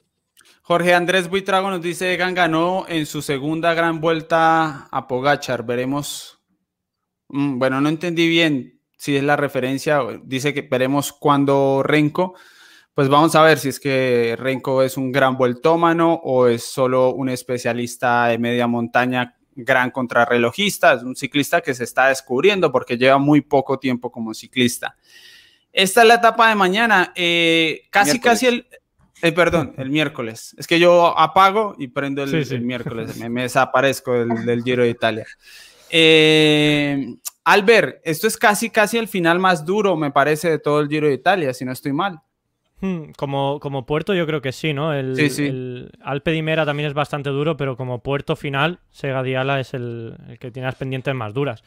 Bueno, eh, es una etapa que, va a seguir un poquito en la línea de lo que hemos visto estos días. Eh, un Egan Bernal que no tiene por qué estar más flojo. Eh, sí que es verdad que hay que hacer atención, ¿no? Porque ese es el día después de descanso. La, ya, yo me olvido la espalda, ¿eh? Yo me olvido la espalda que seguramente pues seguirá estando ahí, pero más allá, hablando de, más allá de la espalda, hablando de un esfuerzo, una gran vuelta, es normal que Bernal tenga un día que no esté súper. Ya no digo que falle, pero que no esté súper. Y, eso pues estarán ahí atentos los ciclistas a. el resto de ciclistas a probarlo. mm, terreno hay para atacar, sí que yo creo que va a ser todo en el último puerto, pero bueno, por ejemplo, Education First, Astana, eh, ¿por qué no Bahrein? Mm, equipos que puedan eh, probar a marcar un ritmo que se quede solo Bernal con Daniel Felipe Martínez y a partir de ahí ver qué pasa, ¿no? Eh, lo que decimos, Simon Yates tiene que coger el, podio, tiene que atacar el podio, Blasov también, entonces este tipo de cosas pueden poner contra las cuerdas a Bernal si no tiene el día. Pasa que, claro, o sea, lo que hemos visto es que Bernal es el mejor. Hasta que pueda ser un día que no lo sea. Pero yo que, más allá de probar a Bernal, eh, entre los demás sí que va a haber esa, lucha. Y para mí es una etapa bonita. Yo creo que todas las que nos quedan, quitando la que es un poco ahí con final repechero, son bonitas para ver qué pasa entre los de la general. Laura, ¿cómo, cómo ve la situación a partir de esta clasificación general y para etapas como esta del miércoles? Sí, bueno, estoy con Albert. Creo que ya Bernal ha sido muy contundente, le tienen un poco de respeto y los, los demás están jugando el podio. Entonces, si la van a hacer dura, la van a hacer dura por sacar del juego al segundo, al tercero, al cuarto, pero no creo que sea por Bernal. Si él ya quiere atacar también de lejos e irse y tomar más diferencia, creo que le van a dar carta abierta para que eso suceda. Y se van a quedar los demás matándose ahí para buscar eh, la mejor posición. Eh, creo que puede también pues, estar una fuga en el inicio, con tanto descenso, con tanto, pues igual el terreno tiende un poco hacia abajo para poder enlazar más adelante en la última parte de montaña, pero sin duda Lineos no va a ser el que mande ningún corredor adelante. Y Egan pues tiene otra posibilidad también de, de sacar más diferencia. Hay un murito ahí al kilómetro 56, muy duro, de 3 kilómetros al 9.3. Veremos si en el descenso no se arma la fuga. Eh, Alejandro, ¿qué tal eh, la sensación? ¿Cree que va a haber posibilidades de, ver un duelo de favoritos por la etapa o esto nos vamos con fuga todos los días en montaña eh, ante lo que está con la clasificación general? Yo la verdad no veo tan descabellado que, que pueda llegar la fuga, ¿no? A menos de que Bernal quiera la etapa, eh, me parece que ellos pueden, eh, pueden tener opciones porque siento que hay mucho marcaje entre esos que se están disputando el podio. ¿Qué más me gustaría que, creo que dices, es el Paso San Valentino, se llama así, el primer premio de, primera? ¿Qué más me gustaría que hay de pronto algún equipo se anime otra a romper la carrera, pero ya por el respeto que le tienen a Bernal, el miedo, la superioridad? Difícilmente eh, van, a, van a intentar algo ahí, así que de la, de la general va a ser duelo de último puerto, ¿no? Y ahí ya después en esas cortas diferencias y la irregularidad que está marcando a la gente que está luchando por el podio, ver ahí pues quién puede relucir, ¿no? Si de pronto Simon se recupera, eh, si Damiano Caruso de pronto sigue por la regularidad que pues ha sido el más constante entre esos que está ahí. Así que, no, o sea, tampoco muchas expectativas tengo con esto y simplemente esperar si alguien quiere tomar alguna actitud valiente para, para brindar espectáculo, pero a pesar de que la etapa, el recorrido ofrezca mucho, dudo mucho de, los corredores y lo que quieran hacer. Yo estoy con Alejandro. Yo creo que. Yo creo que mañana, bueno, el miércoles, eh, fuga consentida. 15-20 ciclistas, 10 eh, minutos de ventaja y, y el Ineos desentendiéndose. Y dudo mucho que con, la placa que ha metido Bernal y con el miedo que ha metido, realmente haya un equipo que quiera tomar la, la iniciativa en ese paso San Valentino Así que lo que espero será, será como digo, fuga, etapa con fuga consentida, una vez más, con lo que le gusta a Eddie, y, pancartazos a 2-3 kilómetros de meta entre los de la general, creo.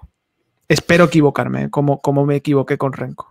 Camilo Nivia dice, por favor, un emoji con la foto de Merlir en meta hoy para cuando se haga una predicción de carrera y no salga, nos dice Camilo Nivia. Yo no me fijé en qué cara hizo Merlir. A ver, eh, Camilo Telles. Eh, pues a ver, yo, yo, creo que para, para, no repetir todo lo que ya se ha hecho, porque me recogen muchas opiniones, no tengo nada nuevo que aportar, me parece increíble que hayamos estado hablando de Remco 15 minutos y no le demos ni un minuto al buen Damiano Caruso, porque no sabemos si llega a Milán en, el podio, por lo menos hablemos del hombre mientras está adelante, hablemos de algo bonito, me parece muy interesante, chévere lo que está haciendo, ha sido el más regular. Eh, y pues por, por, premio a lo que le ha pasado pues, a su carrera, a lo que le ha pasado al Bahrein, pues era interesante que, que siguiese así. Pero eso sí, me, eso es lo que yo quiero aportar a, esta, a este punto de Es cierto, Camilo, es que a a veces no nos da y por eso tenemos varias personas aquí, varias mentes pensando sobre, sobre la carrera, aunque ya vamos a hablar para despedirnos de quién creemos que van a estar eh, allí en Milán, ¿no? Esa es la tarea final para darle algo, de condimento. Y ya que no es un colombiano, estaría bueno apropiarnos de la campaña de al menos un corredor para estar en el podio. eh, a ver si le damos un poco de sazón a, a este cierre. Jorge Huitrago dice, si Egan gana el Giro será 50% de efectividad en grandes vueltas. Bueno, sí, es cierto. eh, para que vayan ahí dándole dimensión a lo de Egan Bernal. Yo creo que está difícil que los favoritos ganen una etapa. El Linios no creo que vaya a perseguir fugas. Pasarán adelante y meterá mucho tiempo la fuga. Y los otros no creo que le vayan a hacer el trabajo toda la etapa. Que quizás vayan a buscar la gente del podio cerca de meta, o sea, en la subida final, pero ya debería ser demasiado tarde. No, no creo, la verdad. No, no, no Pero creo no, que. ¿no creéis, ¿no creéis que de los ciclistas que están ahí en el top 10 no van a querer buscar victorias de etapa también? Contra Bernal. Bueno, eh, tú, si no lo intentas, no lo consigues. Yo creo que, que- que intentarán algo, ¿no? Este, estos equipos, que son equipos fuertes, mm, no, les, no les queda mucho más que hacer en este giro. Se van a ir en Ojalá. Trek, con Chicone se va a ir tal cual está, un corredor que tiene que ha demostrado que está fuerte, yo creo que van a intentarlo y este tipo de cosas pues hará que no lleguen todos los días la fuga. Y es que no va a ser todos los días la fuga y el resto de ciclistas a pasearte- pasearse hasta Milán. Yo creo que no. Vamos. Es que ¿Será lo que de- no, no- es lo que hemos visto todo el giro? O sea, No, muy, pero- muy nuevo pero- no sería, la verdad. Tenemos dos victorias de favoritos, eh, las dos de Egan. Hasta esta semana. Ah. es que hasta No, la sí. desmonta el chino, ¿eh? Y, no, y además es que está que, o sea, el presidente de Soncolán el, el sábado con Astana, hoy con Education First, que vieron que intentaron y no pudieron, pues ver, eso es un golpe ganar. psicológico. O sea, no pueden, si está Bernal, no pueden. eso Pero no claro. tienen por qué ganar a Bernal solo. ¿Bernal se va a meter en todas las peleas? O sea, Sí. sí. Sí, en sí. En sí. en todas las peleas. Bueno, pues si se meten todas las peleas, pues igual una puede fallar. Y yo no digo que estén buscando solo la malla rosa, yo solo pienso en, en, en victorias de etapa. Chicone, Bardet, Bardet que ha demostrado que está fuerte, eh, eh, Chicone, Simon Yates, Blasov, estos corredores tienen que Toda esa moverse gente, equipos. toda esa gente, como yo digo siempre, haría el pino por subirse en- al podio de Milán. Bueno, Pero tienen que hacer el pino y meterse de cabeza para meterse en el podio, porque si se quedan ahí. Pero eso no quiere decir podio. poner no. a tu equipo, tu equipo a desgastarle pa- para tirar para ganar una O etapa. sea, ¿Y para O qué sea, lo quieres entonces el equipo? aparecen en el para kilómetro ayudarte a llegar al 120. podio. 120 para Eso es. apretar en los últimos dos premios de montaña y la fuga ya lleva 12 Tú minutos. de verdad tú ves al Bahrein que tiene cuatro gatos, que los pobres los pobrecitos No, míos el son Bahrein cuatro no. gatos. Bahrein yo creo que Caruso no tiene Eh, la el necesidad. hacer DSM. ¿quién, ¿quién va en el DSM? Yo no sé nadie del team DSM. Bardet, sí, pero que, sí, Sí. Bardet sí, pero que quién va con él, Hamilton. ¿Qui- quién va, yo, yo no lo sé, no, no lo sé. Yo tampoco. Eh, el Bike Exchange, ¿quién, quién está? Miquel Nieve. Mira, hoy, hoy Mikel Nieve El lo, ha, lo ha hecho muy bien, ha acabado arriba. Education First, ya hemos visto ya Betiol como destrozado. Miquel el Nieve va, a controlar, Simon Mikel Carr. Nieve va, va a controlar una carrera para que no se vaya a la Eh, fuga. Para controlar una fuga en llano Muy hay difícil, corredores en el pelotón. Hay corredores en el pelotón, pero tienen que querer, claro, El- obviamente. Tienen que aportar el intentó- Ineos. Tiene que aportar el Ineos. a- si no, no. Astana lo intentó y fracasó, eh, falló Blasov. Hoy lo ha intentado IF, el- ha fallado.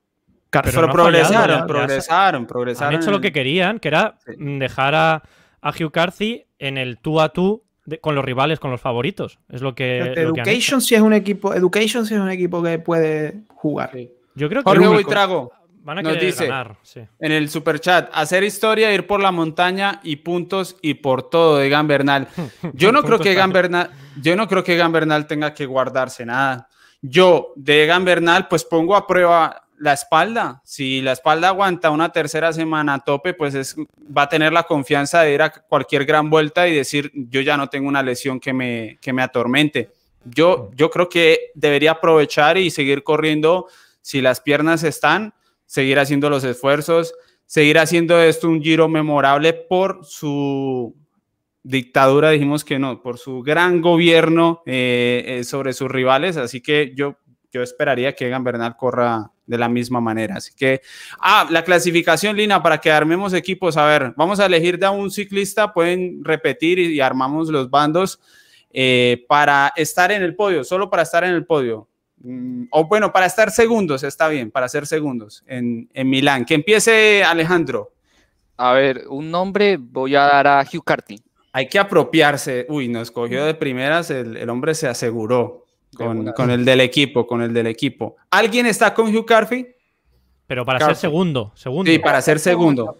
Para hacerle barra, ya que no, no es colombiano, se puede sin Yo creo problema. Que Caruso, Caruso, puede aguantar la contrarreloj muy bien, porque creo que además es mejor contrarrelojista que, que Hugh Carthy incluso. Sí. Sin Yo duda. también voy- Yo soy de Bardet, de Romain Bardet. Está muy lejos, ¿eh? Bardet, ¿tú, sabes. Bardet, lo que No. sufrió en la crono para salvar el podio en el Tour? Ese señor no quiere volver a pasar por eso. Yo no digo que no vaya a hacer cosas e intentar ganar una etapa, pero sufrir para el podio, no sé yo sí, si estará Va, Es preparado. que está Bardet- completa.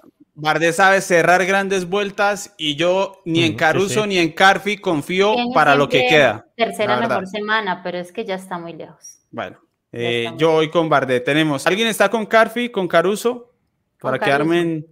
Laura va con Albert. Camilo. Hombre, tú, tú tendrías que ir con Yates. Ah, Claro. Ah, o ya no, ya, se ha Ah, ya no, ¿no? Ya no Pero a mí no me parece descabellada, es una buena apuesta, pues para Mm. estar todos un poco divididos, porque es que Yates pudo tener un mal día hoy, él es como tan inconsistente que Claro. mañana, eh, pasado mañana puede volver a renacer, ¿no? Entonces, eh, elijan mi, mi base entonces, porque ya perdí yo aquí la capacidad, pues. Hay gente, hubo gente apostando por Cepeda, otro por Ebenepul y ahora yo no puedo cambiar, entonces. Dale, No, yo, yo me quiero mantener con, con Blasov. Me, me gustaría verlo progresar y que, que llegue segundo. Bueno, equipos, ahí están, por favor recuerden, ¿no? No vayan a salir el miércoles que hay, yo no sé por quién iba, yo soy soldado de Romain Bardet ahora. Para hacer ¿Falta Fran? segundo, ¿eh? No solo el podio, Sí. segundo, ¿no? Segundo, Segundo. Vale, vale, digo por ¿Fran dejarlo bien, bien claro. Bardet Caruso. No, Otro. O sea, Ah, se fue con los dos. el segundo, ¿quién Segundo es, es Fran? Bardet. Ah, eh, Bardet. Listo. Pero estamos ¿cuántos- en equipo ¿cuánto tiene Fran. que sacar Bardet en montaña en estos días? O sea, pues casi ya, si, si consigue eso, yo creo que gana el Que Giro. me, da, que me da igual, yo, déjame soñar, Albert. Sí. Bueno, pues Numeral, Yo creo que soñé, estamos de Pero- acuerdo. Estamos de acuerdo que si Bardet queda segundo, es que nos, nos habremos divertido. hombre, O sea, o sea, ¿no? Yo creo que sí. sí. Pero es que. Da- que Damiano Caruso, ¿quién es que no puede tener una pájara un día? Pues yo no sé. Es Sí, que aquí- no claro. sabemos si ya la tuvo, pero la pasó bien. Es que, o sea, no, eh, eh, no todos los corredores pierden tanto y se defondan tanto. O sea, puede perder tiempo y puede eh, es ya haberla tenido Top- y estar Top 10. progresando. El año pasado en el Tour no tuvo ningún día de una pájara. Estaba trabajando para su líder y acabó top 10. Y, y, o sea, no sé, quiero decir que también es un, es un ciclista que lleva muchísimos años y es un ciclista muy regular. Sí que está claro que, como él mismo dijo, mm, que podemos creernoslo o no, está en el mejor momento de su carrera eh, de forma física y se lo preguntaron cuando se retiró Landa y está demostrándolo. Entonces, bueno, pues a ver, si se mete Bardet delante será porque le ha sacado muchísimo tiempo a los rivales y entonces de verdad sí que hasta incluso podría poner en peligro a Bernal porque tendría que sacar mucho. Muy bien, aquí nos dejaron un super chat. eh, Lina, Luis Jiménez, eh, gracias, gracias por ese super chat, Luis. Yo quiero dejar un mensaje final que me parece importante. Lo voy a decir por mí, si alguien también lo quiere ampliar, porque igual creo que todos hemos estado en el consenso de que aquí está difícil eh, contra Egan Bernal. Eso no es triunfalismo, no es cantar victoria, es que eh, para mí, a mí no me gusta, me acaban de hacer una consulta para un medio aquí en videollamada donde me decían, bueno, Eddie, podemos considerar que este giro está sentenciado. Yo les decía, pues hay dos formas de responder. Una, ser políticamente correcto y no decir nada. No decir nada es decir que le faltan etapas al giro, que hay que cruzar la línea de meta en Milano, que se puede caer, que le puede dar el, virus, que no sé qué, que esto y lo otro. Eso se puede decir y quedar bien.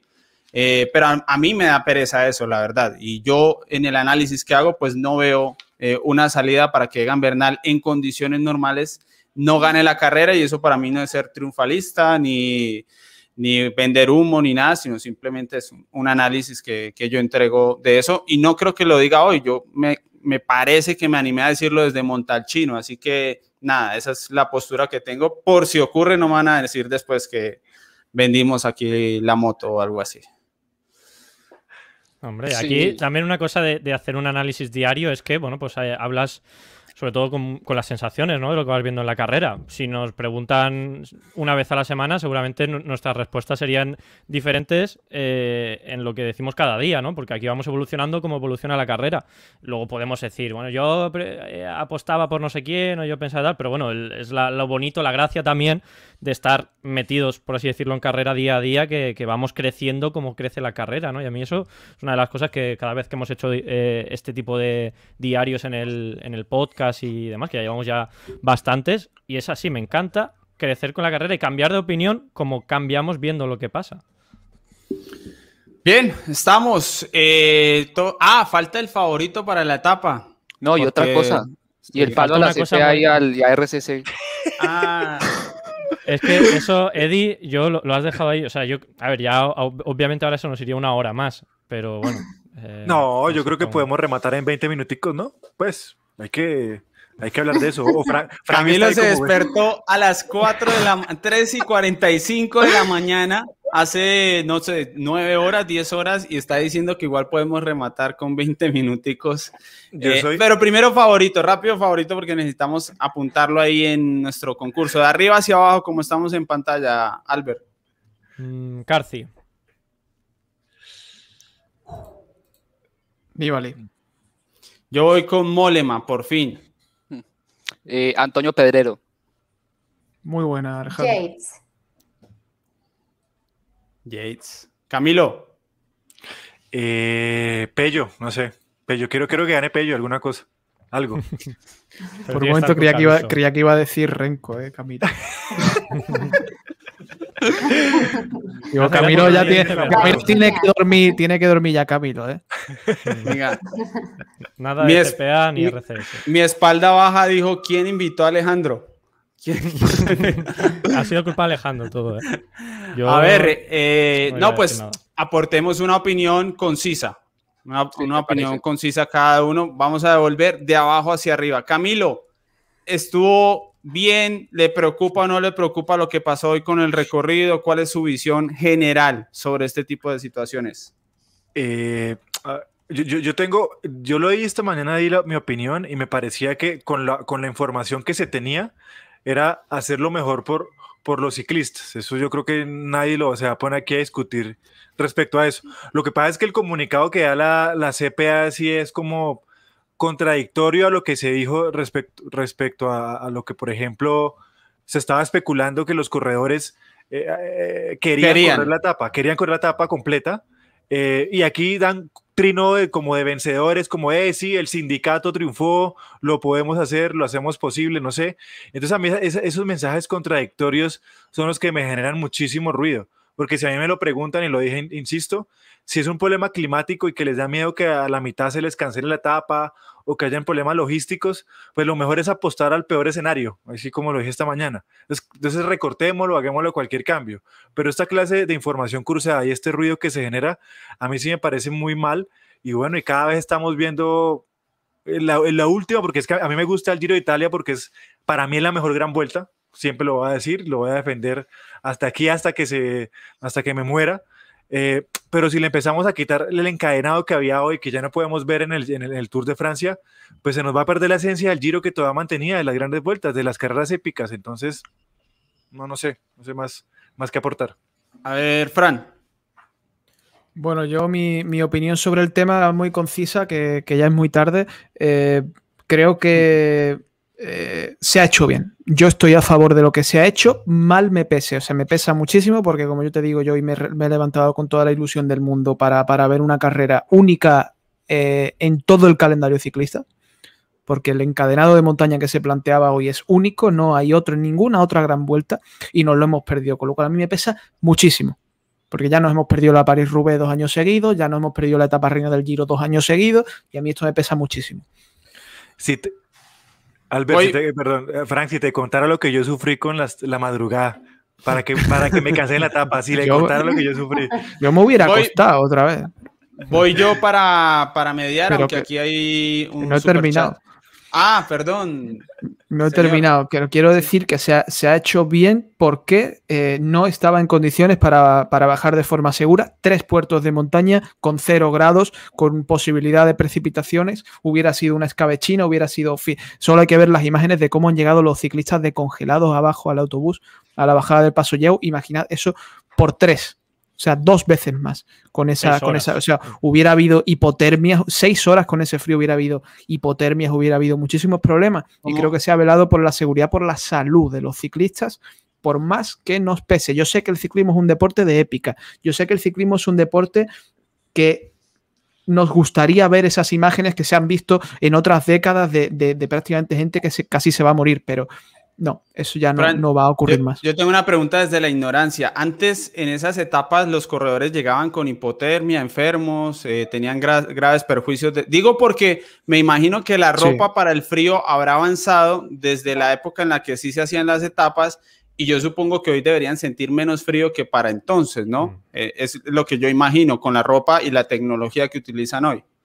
La ropa te, te, puedes poner toda, toda, la ropa que tú quieras, que, que, que, que, con esas condiciones, que imagínate cero grados bajando a 70 kilómetros por hora en un puerto, es que es, que es inhumano.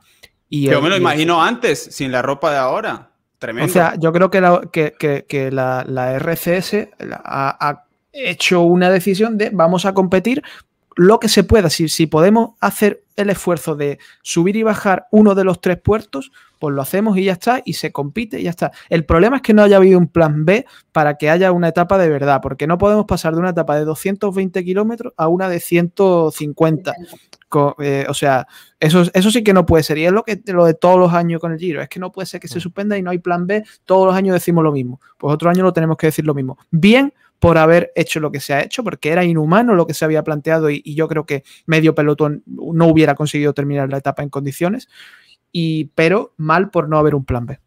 Willy Ortiz nos dice, ¿va Egan al tour o a la vuelta? Nosotros creemos, Willy, que a la vuelta. Laura le pone buen toque al gran trabajo que ya realizan. Gracias, Willy, por dejar ese comentario respetuoso con Laura, porque todos los que no son respetuosos eh, y que no tienen nada que ver con periodismo o con ciclismo, allá se ganan su baneo de Lina Bonilla. Yo quiero dejar mi opinión antes de seguir con la de los demás. Eh, es cierto que es muy difícil evaluar lo que se puede y no se puede hacer sobre una bicicleta cuando uno está aquí simplemente viendo la carrera.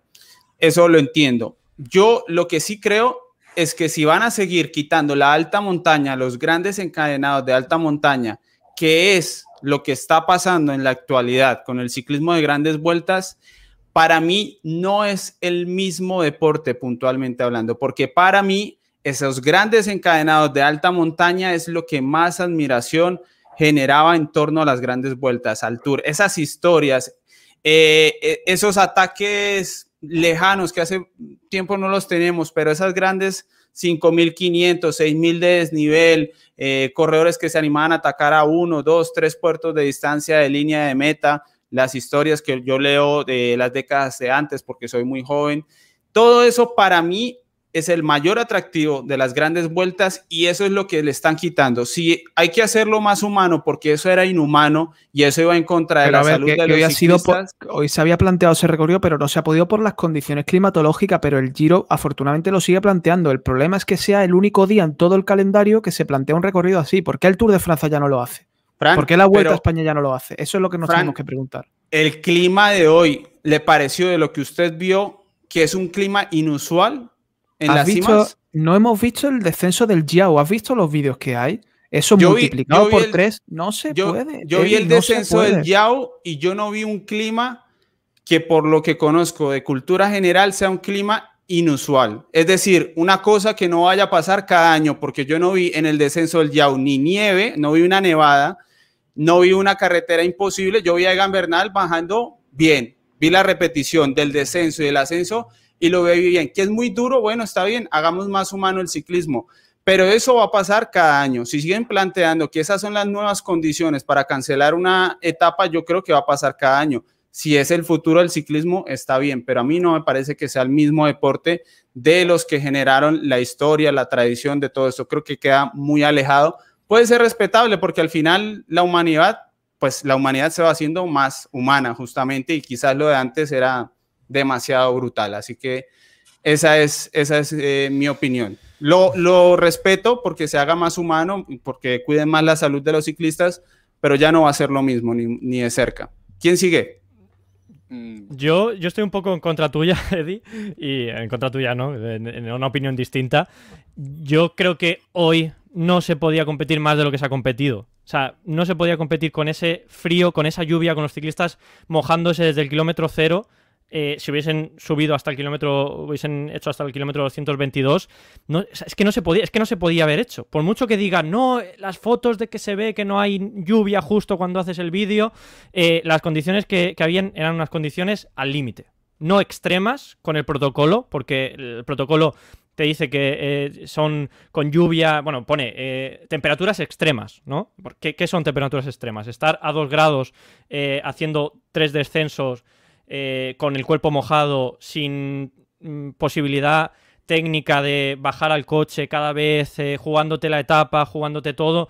Eso es extremo, para mí sí, y para eh, RCS sí, para la CPA sí, por mucho que haya algún ciclista que diga, no, bueno, si me hubiesen dicho de correr, yo corro. Bueno, pues el año pasado los ciclistas no quisieron correr una etapa donde había lluvia, porque era, tenía 260 kilómetros y no, no quisieron correr eso. Entonces, bueno, siempre hay algunos que están de acuerdo, otros que están a favor, pero al final hay representantes que hablan por todos y se eligen eh, unas cosas. la decisión la ha tomado un señor, que es Mauro Beñi, por la mañana, con la información que tenía en ese momento y que tenían el contexto de venir del día anterior hablando con todos y cada uno de los protagonistas que tienen que tomar esas decisiones y no tenía nadie claro qué iba a pasar muchos eh, la mañana del, domingo eh, o la tarde del domingo decían que pedían que se anulasen esas dos subidas y al día siguiente estaban diciendo, bueno, pues igual no. Entonces, ese señor, Mauro Beña, ha tomado la decisión de, con la duda de si se iba a poder hacer en condiciones competitivas la etapa, ha tomado la decisión de decir, prefiero hacer una etapa que desde el kilómetro 0 al kilómetro 153 sepan los corredores que se va a poder competir en condiciones muy duras, porque han sido condiciones durísimas. O sea, el que diga que hoy los ciclistas no sea. O sea, hoy no ha sido humano. O sea, hoy ha sido épico también. Lo que pasa es que ha sido épico dentro de la seguridad de que no se iba a morir nadie en la carretera. O sea, porque es así, porque las condiciones pueden llegar a límites muy grandes y los ciclistas pues que se están jugando estas cosas pasan a límites. Es eso, es la nueva definición de épica. Es lo que tenemos que acostumbrarnos. Esa es la nueva definición. Pero se ha hecho 155 kilómetros, por eso es la nueva definición de épica. No, no, no. 155 kilómetros, dos subidas. Si no hay, si no hay este tiempo inclemente con tormentas de nieve.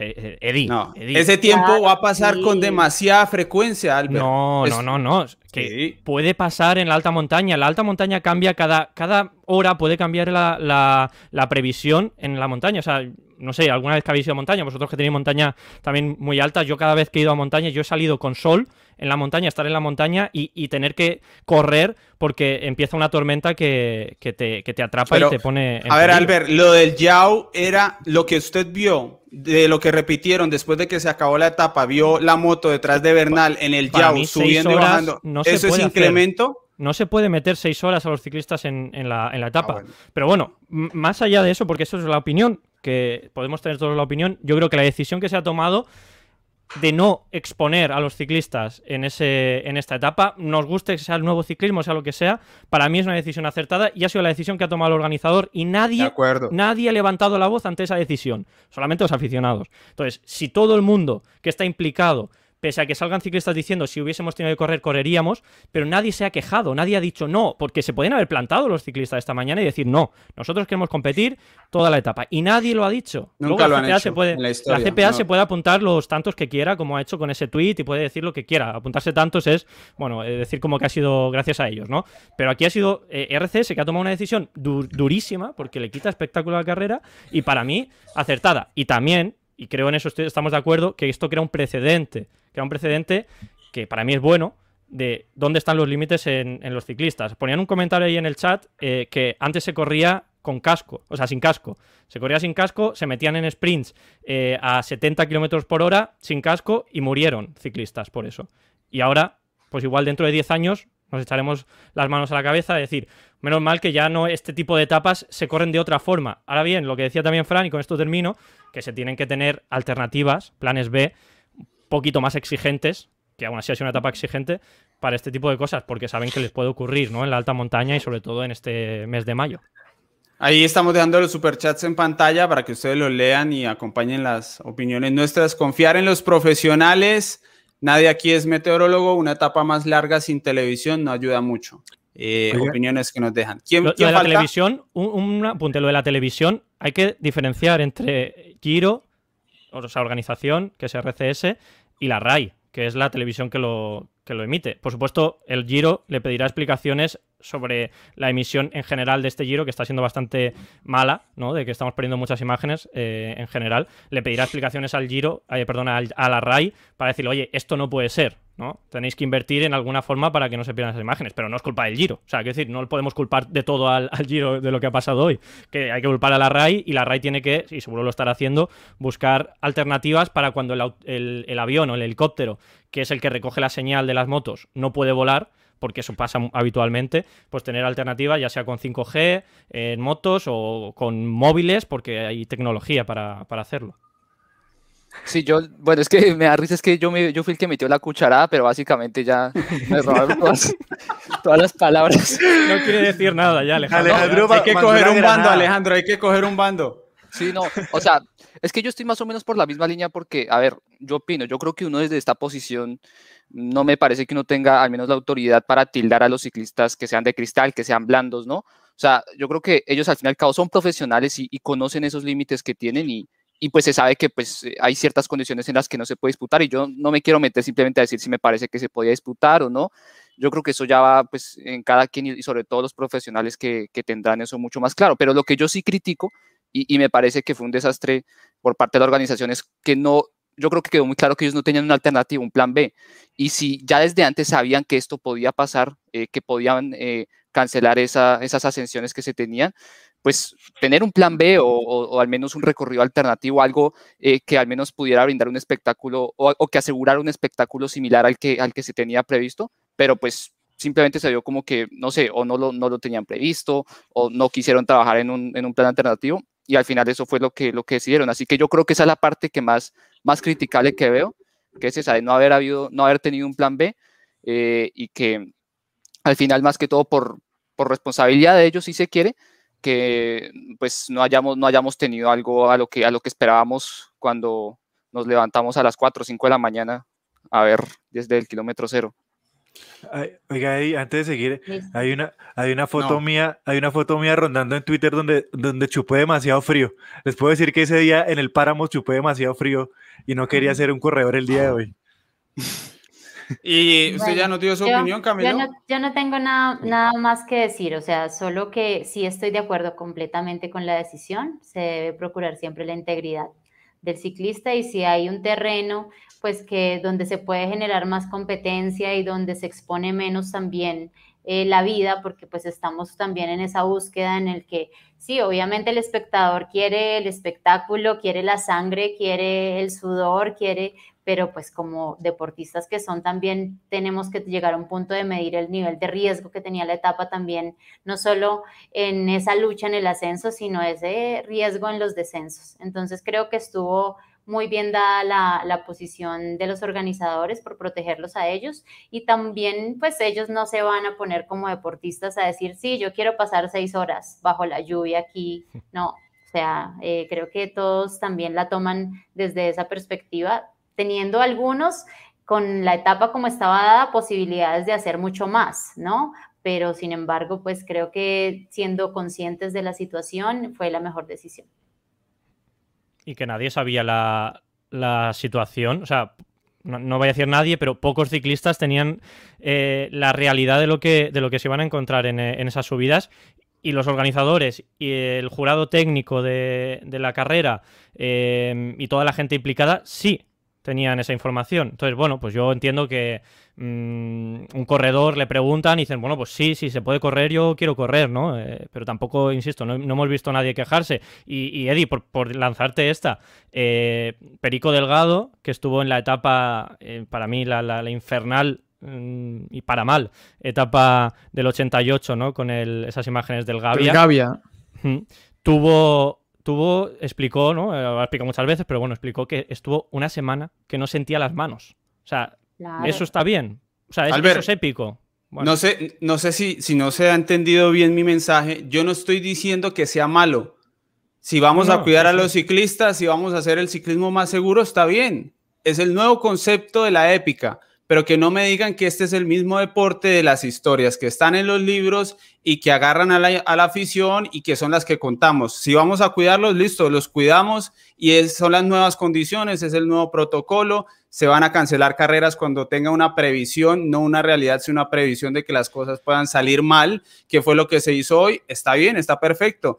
Pero yo las historias de esta generación no creo que sean las que se vayan a contar en unos años, creo que se van a seguir contando las de las décadas anteriores cuando eh, era más sufrimiento todavía y más inhumano. Eso es lo que yo creo, que son dos deportes diferentes y que estas historias no, no se van a contar. Está bien que se haga más humano, no tengo problema con eso. Es que todo tiene que progresar, Eddie, es un ciclismo más inteligente también, como lo decía Albert, ya ahora, antes eh, se exponía la vida, es que una caída en un descenso era prácticamente ya letal.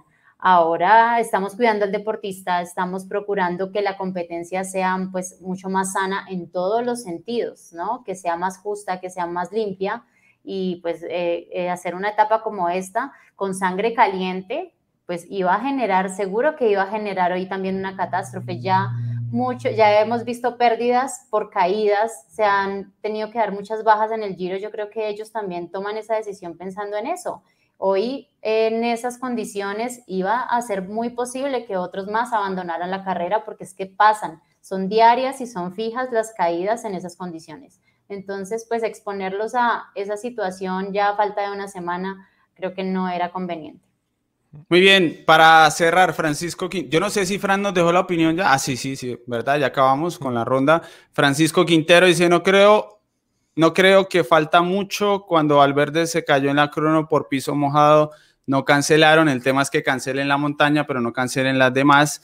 Y aquí creo que hay uno último ya para despedirnos porque completamos dos horas y cinco horas y media en la mañana y ya es justo y necesario. Las historias de los libros tenían mucha alegoría y era en otra época de cambio en el clima global. Con que la mitad fueran ciertas, ya era una bestialidad, la verdad, de, hace unas décadas pocas y, bueno, de los principios ni de qué hablar eh, del ciclismo profesional. Muchas gracias, gente. Ha sido un gran día para ciclismo colombiano, para los medios digitales aquí, porque tenemos gente de, muchos lugares diferentes. Gracias de verdad a Camilo, a Albert, que estuvieron desde primera hora, a Laura por acompañarnos, a Frank, que nos dio una mano, a Alejandro por acudir a la cita y a ustedes que hicieron que rompiéramos récords hoy con 100 mil visitas solo en el análisis en vivo, algo que nunca había sucedido. Y gracias, esto sigue, todavía nos queda la última semana del Giro de Italia, nos vemos el miércoles y la montaña y la crono final. Gracias, gracias a todos, a Lina también que nos ayuda en la producción y en el chat. Hasta luego. Chao. Chao, chao. chao.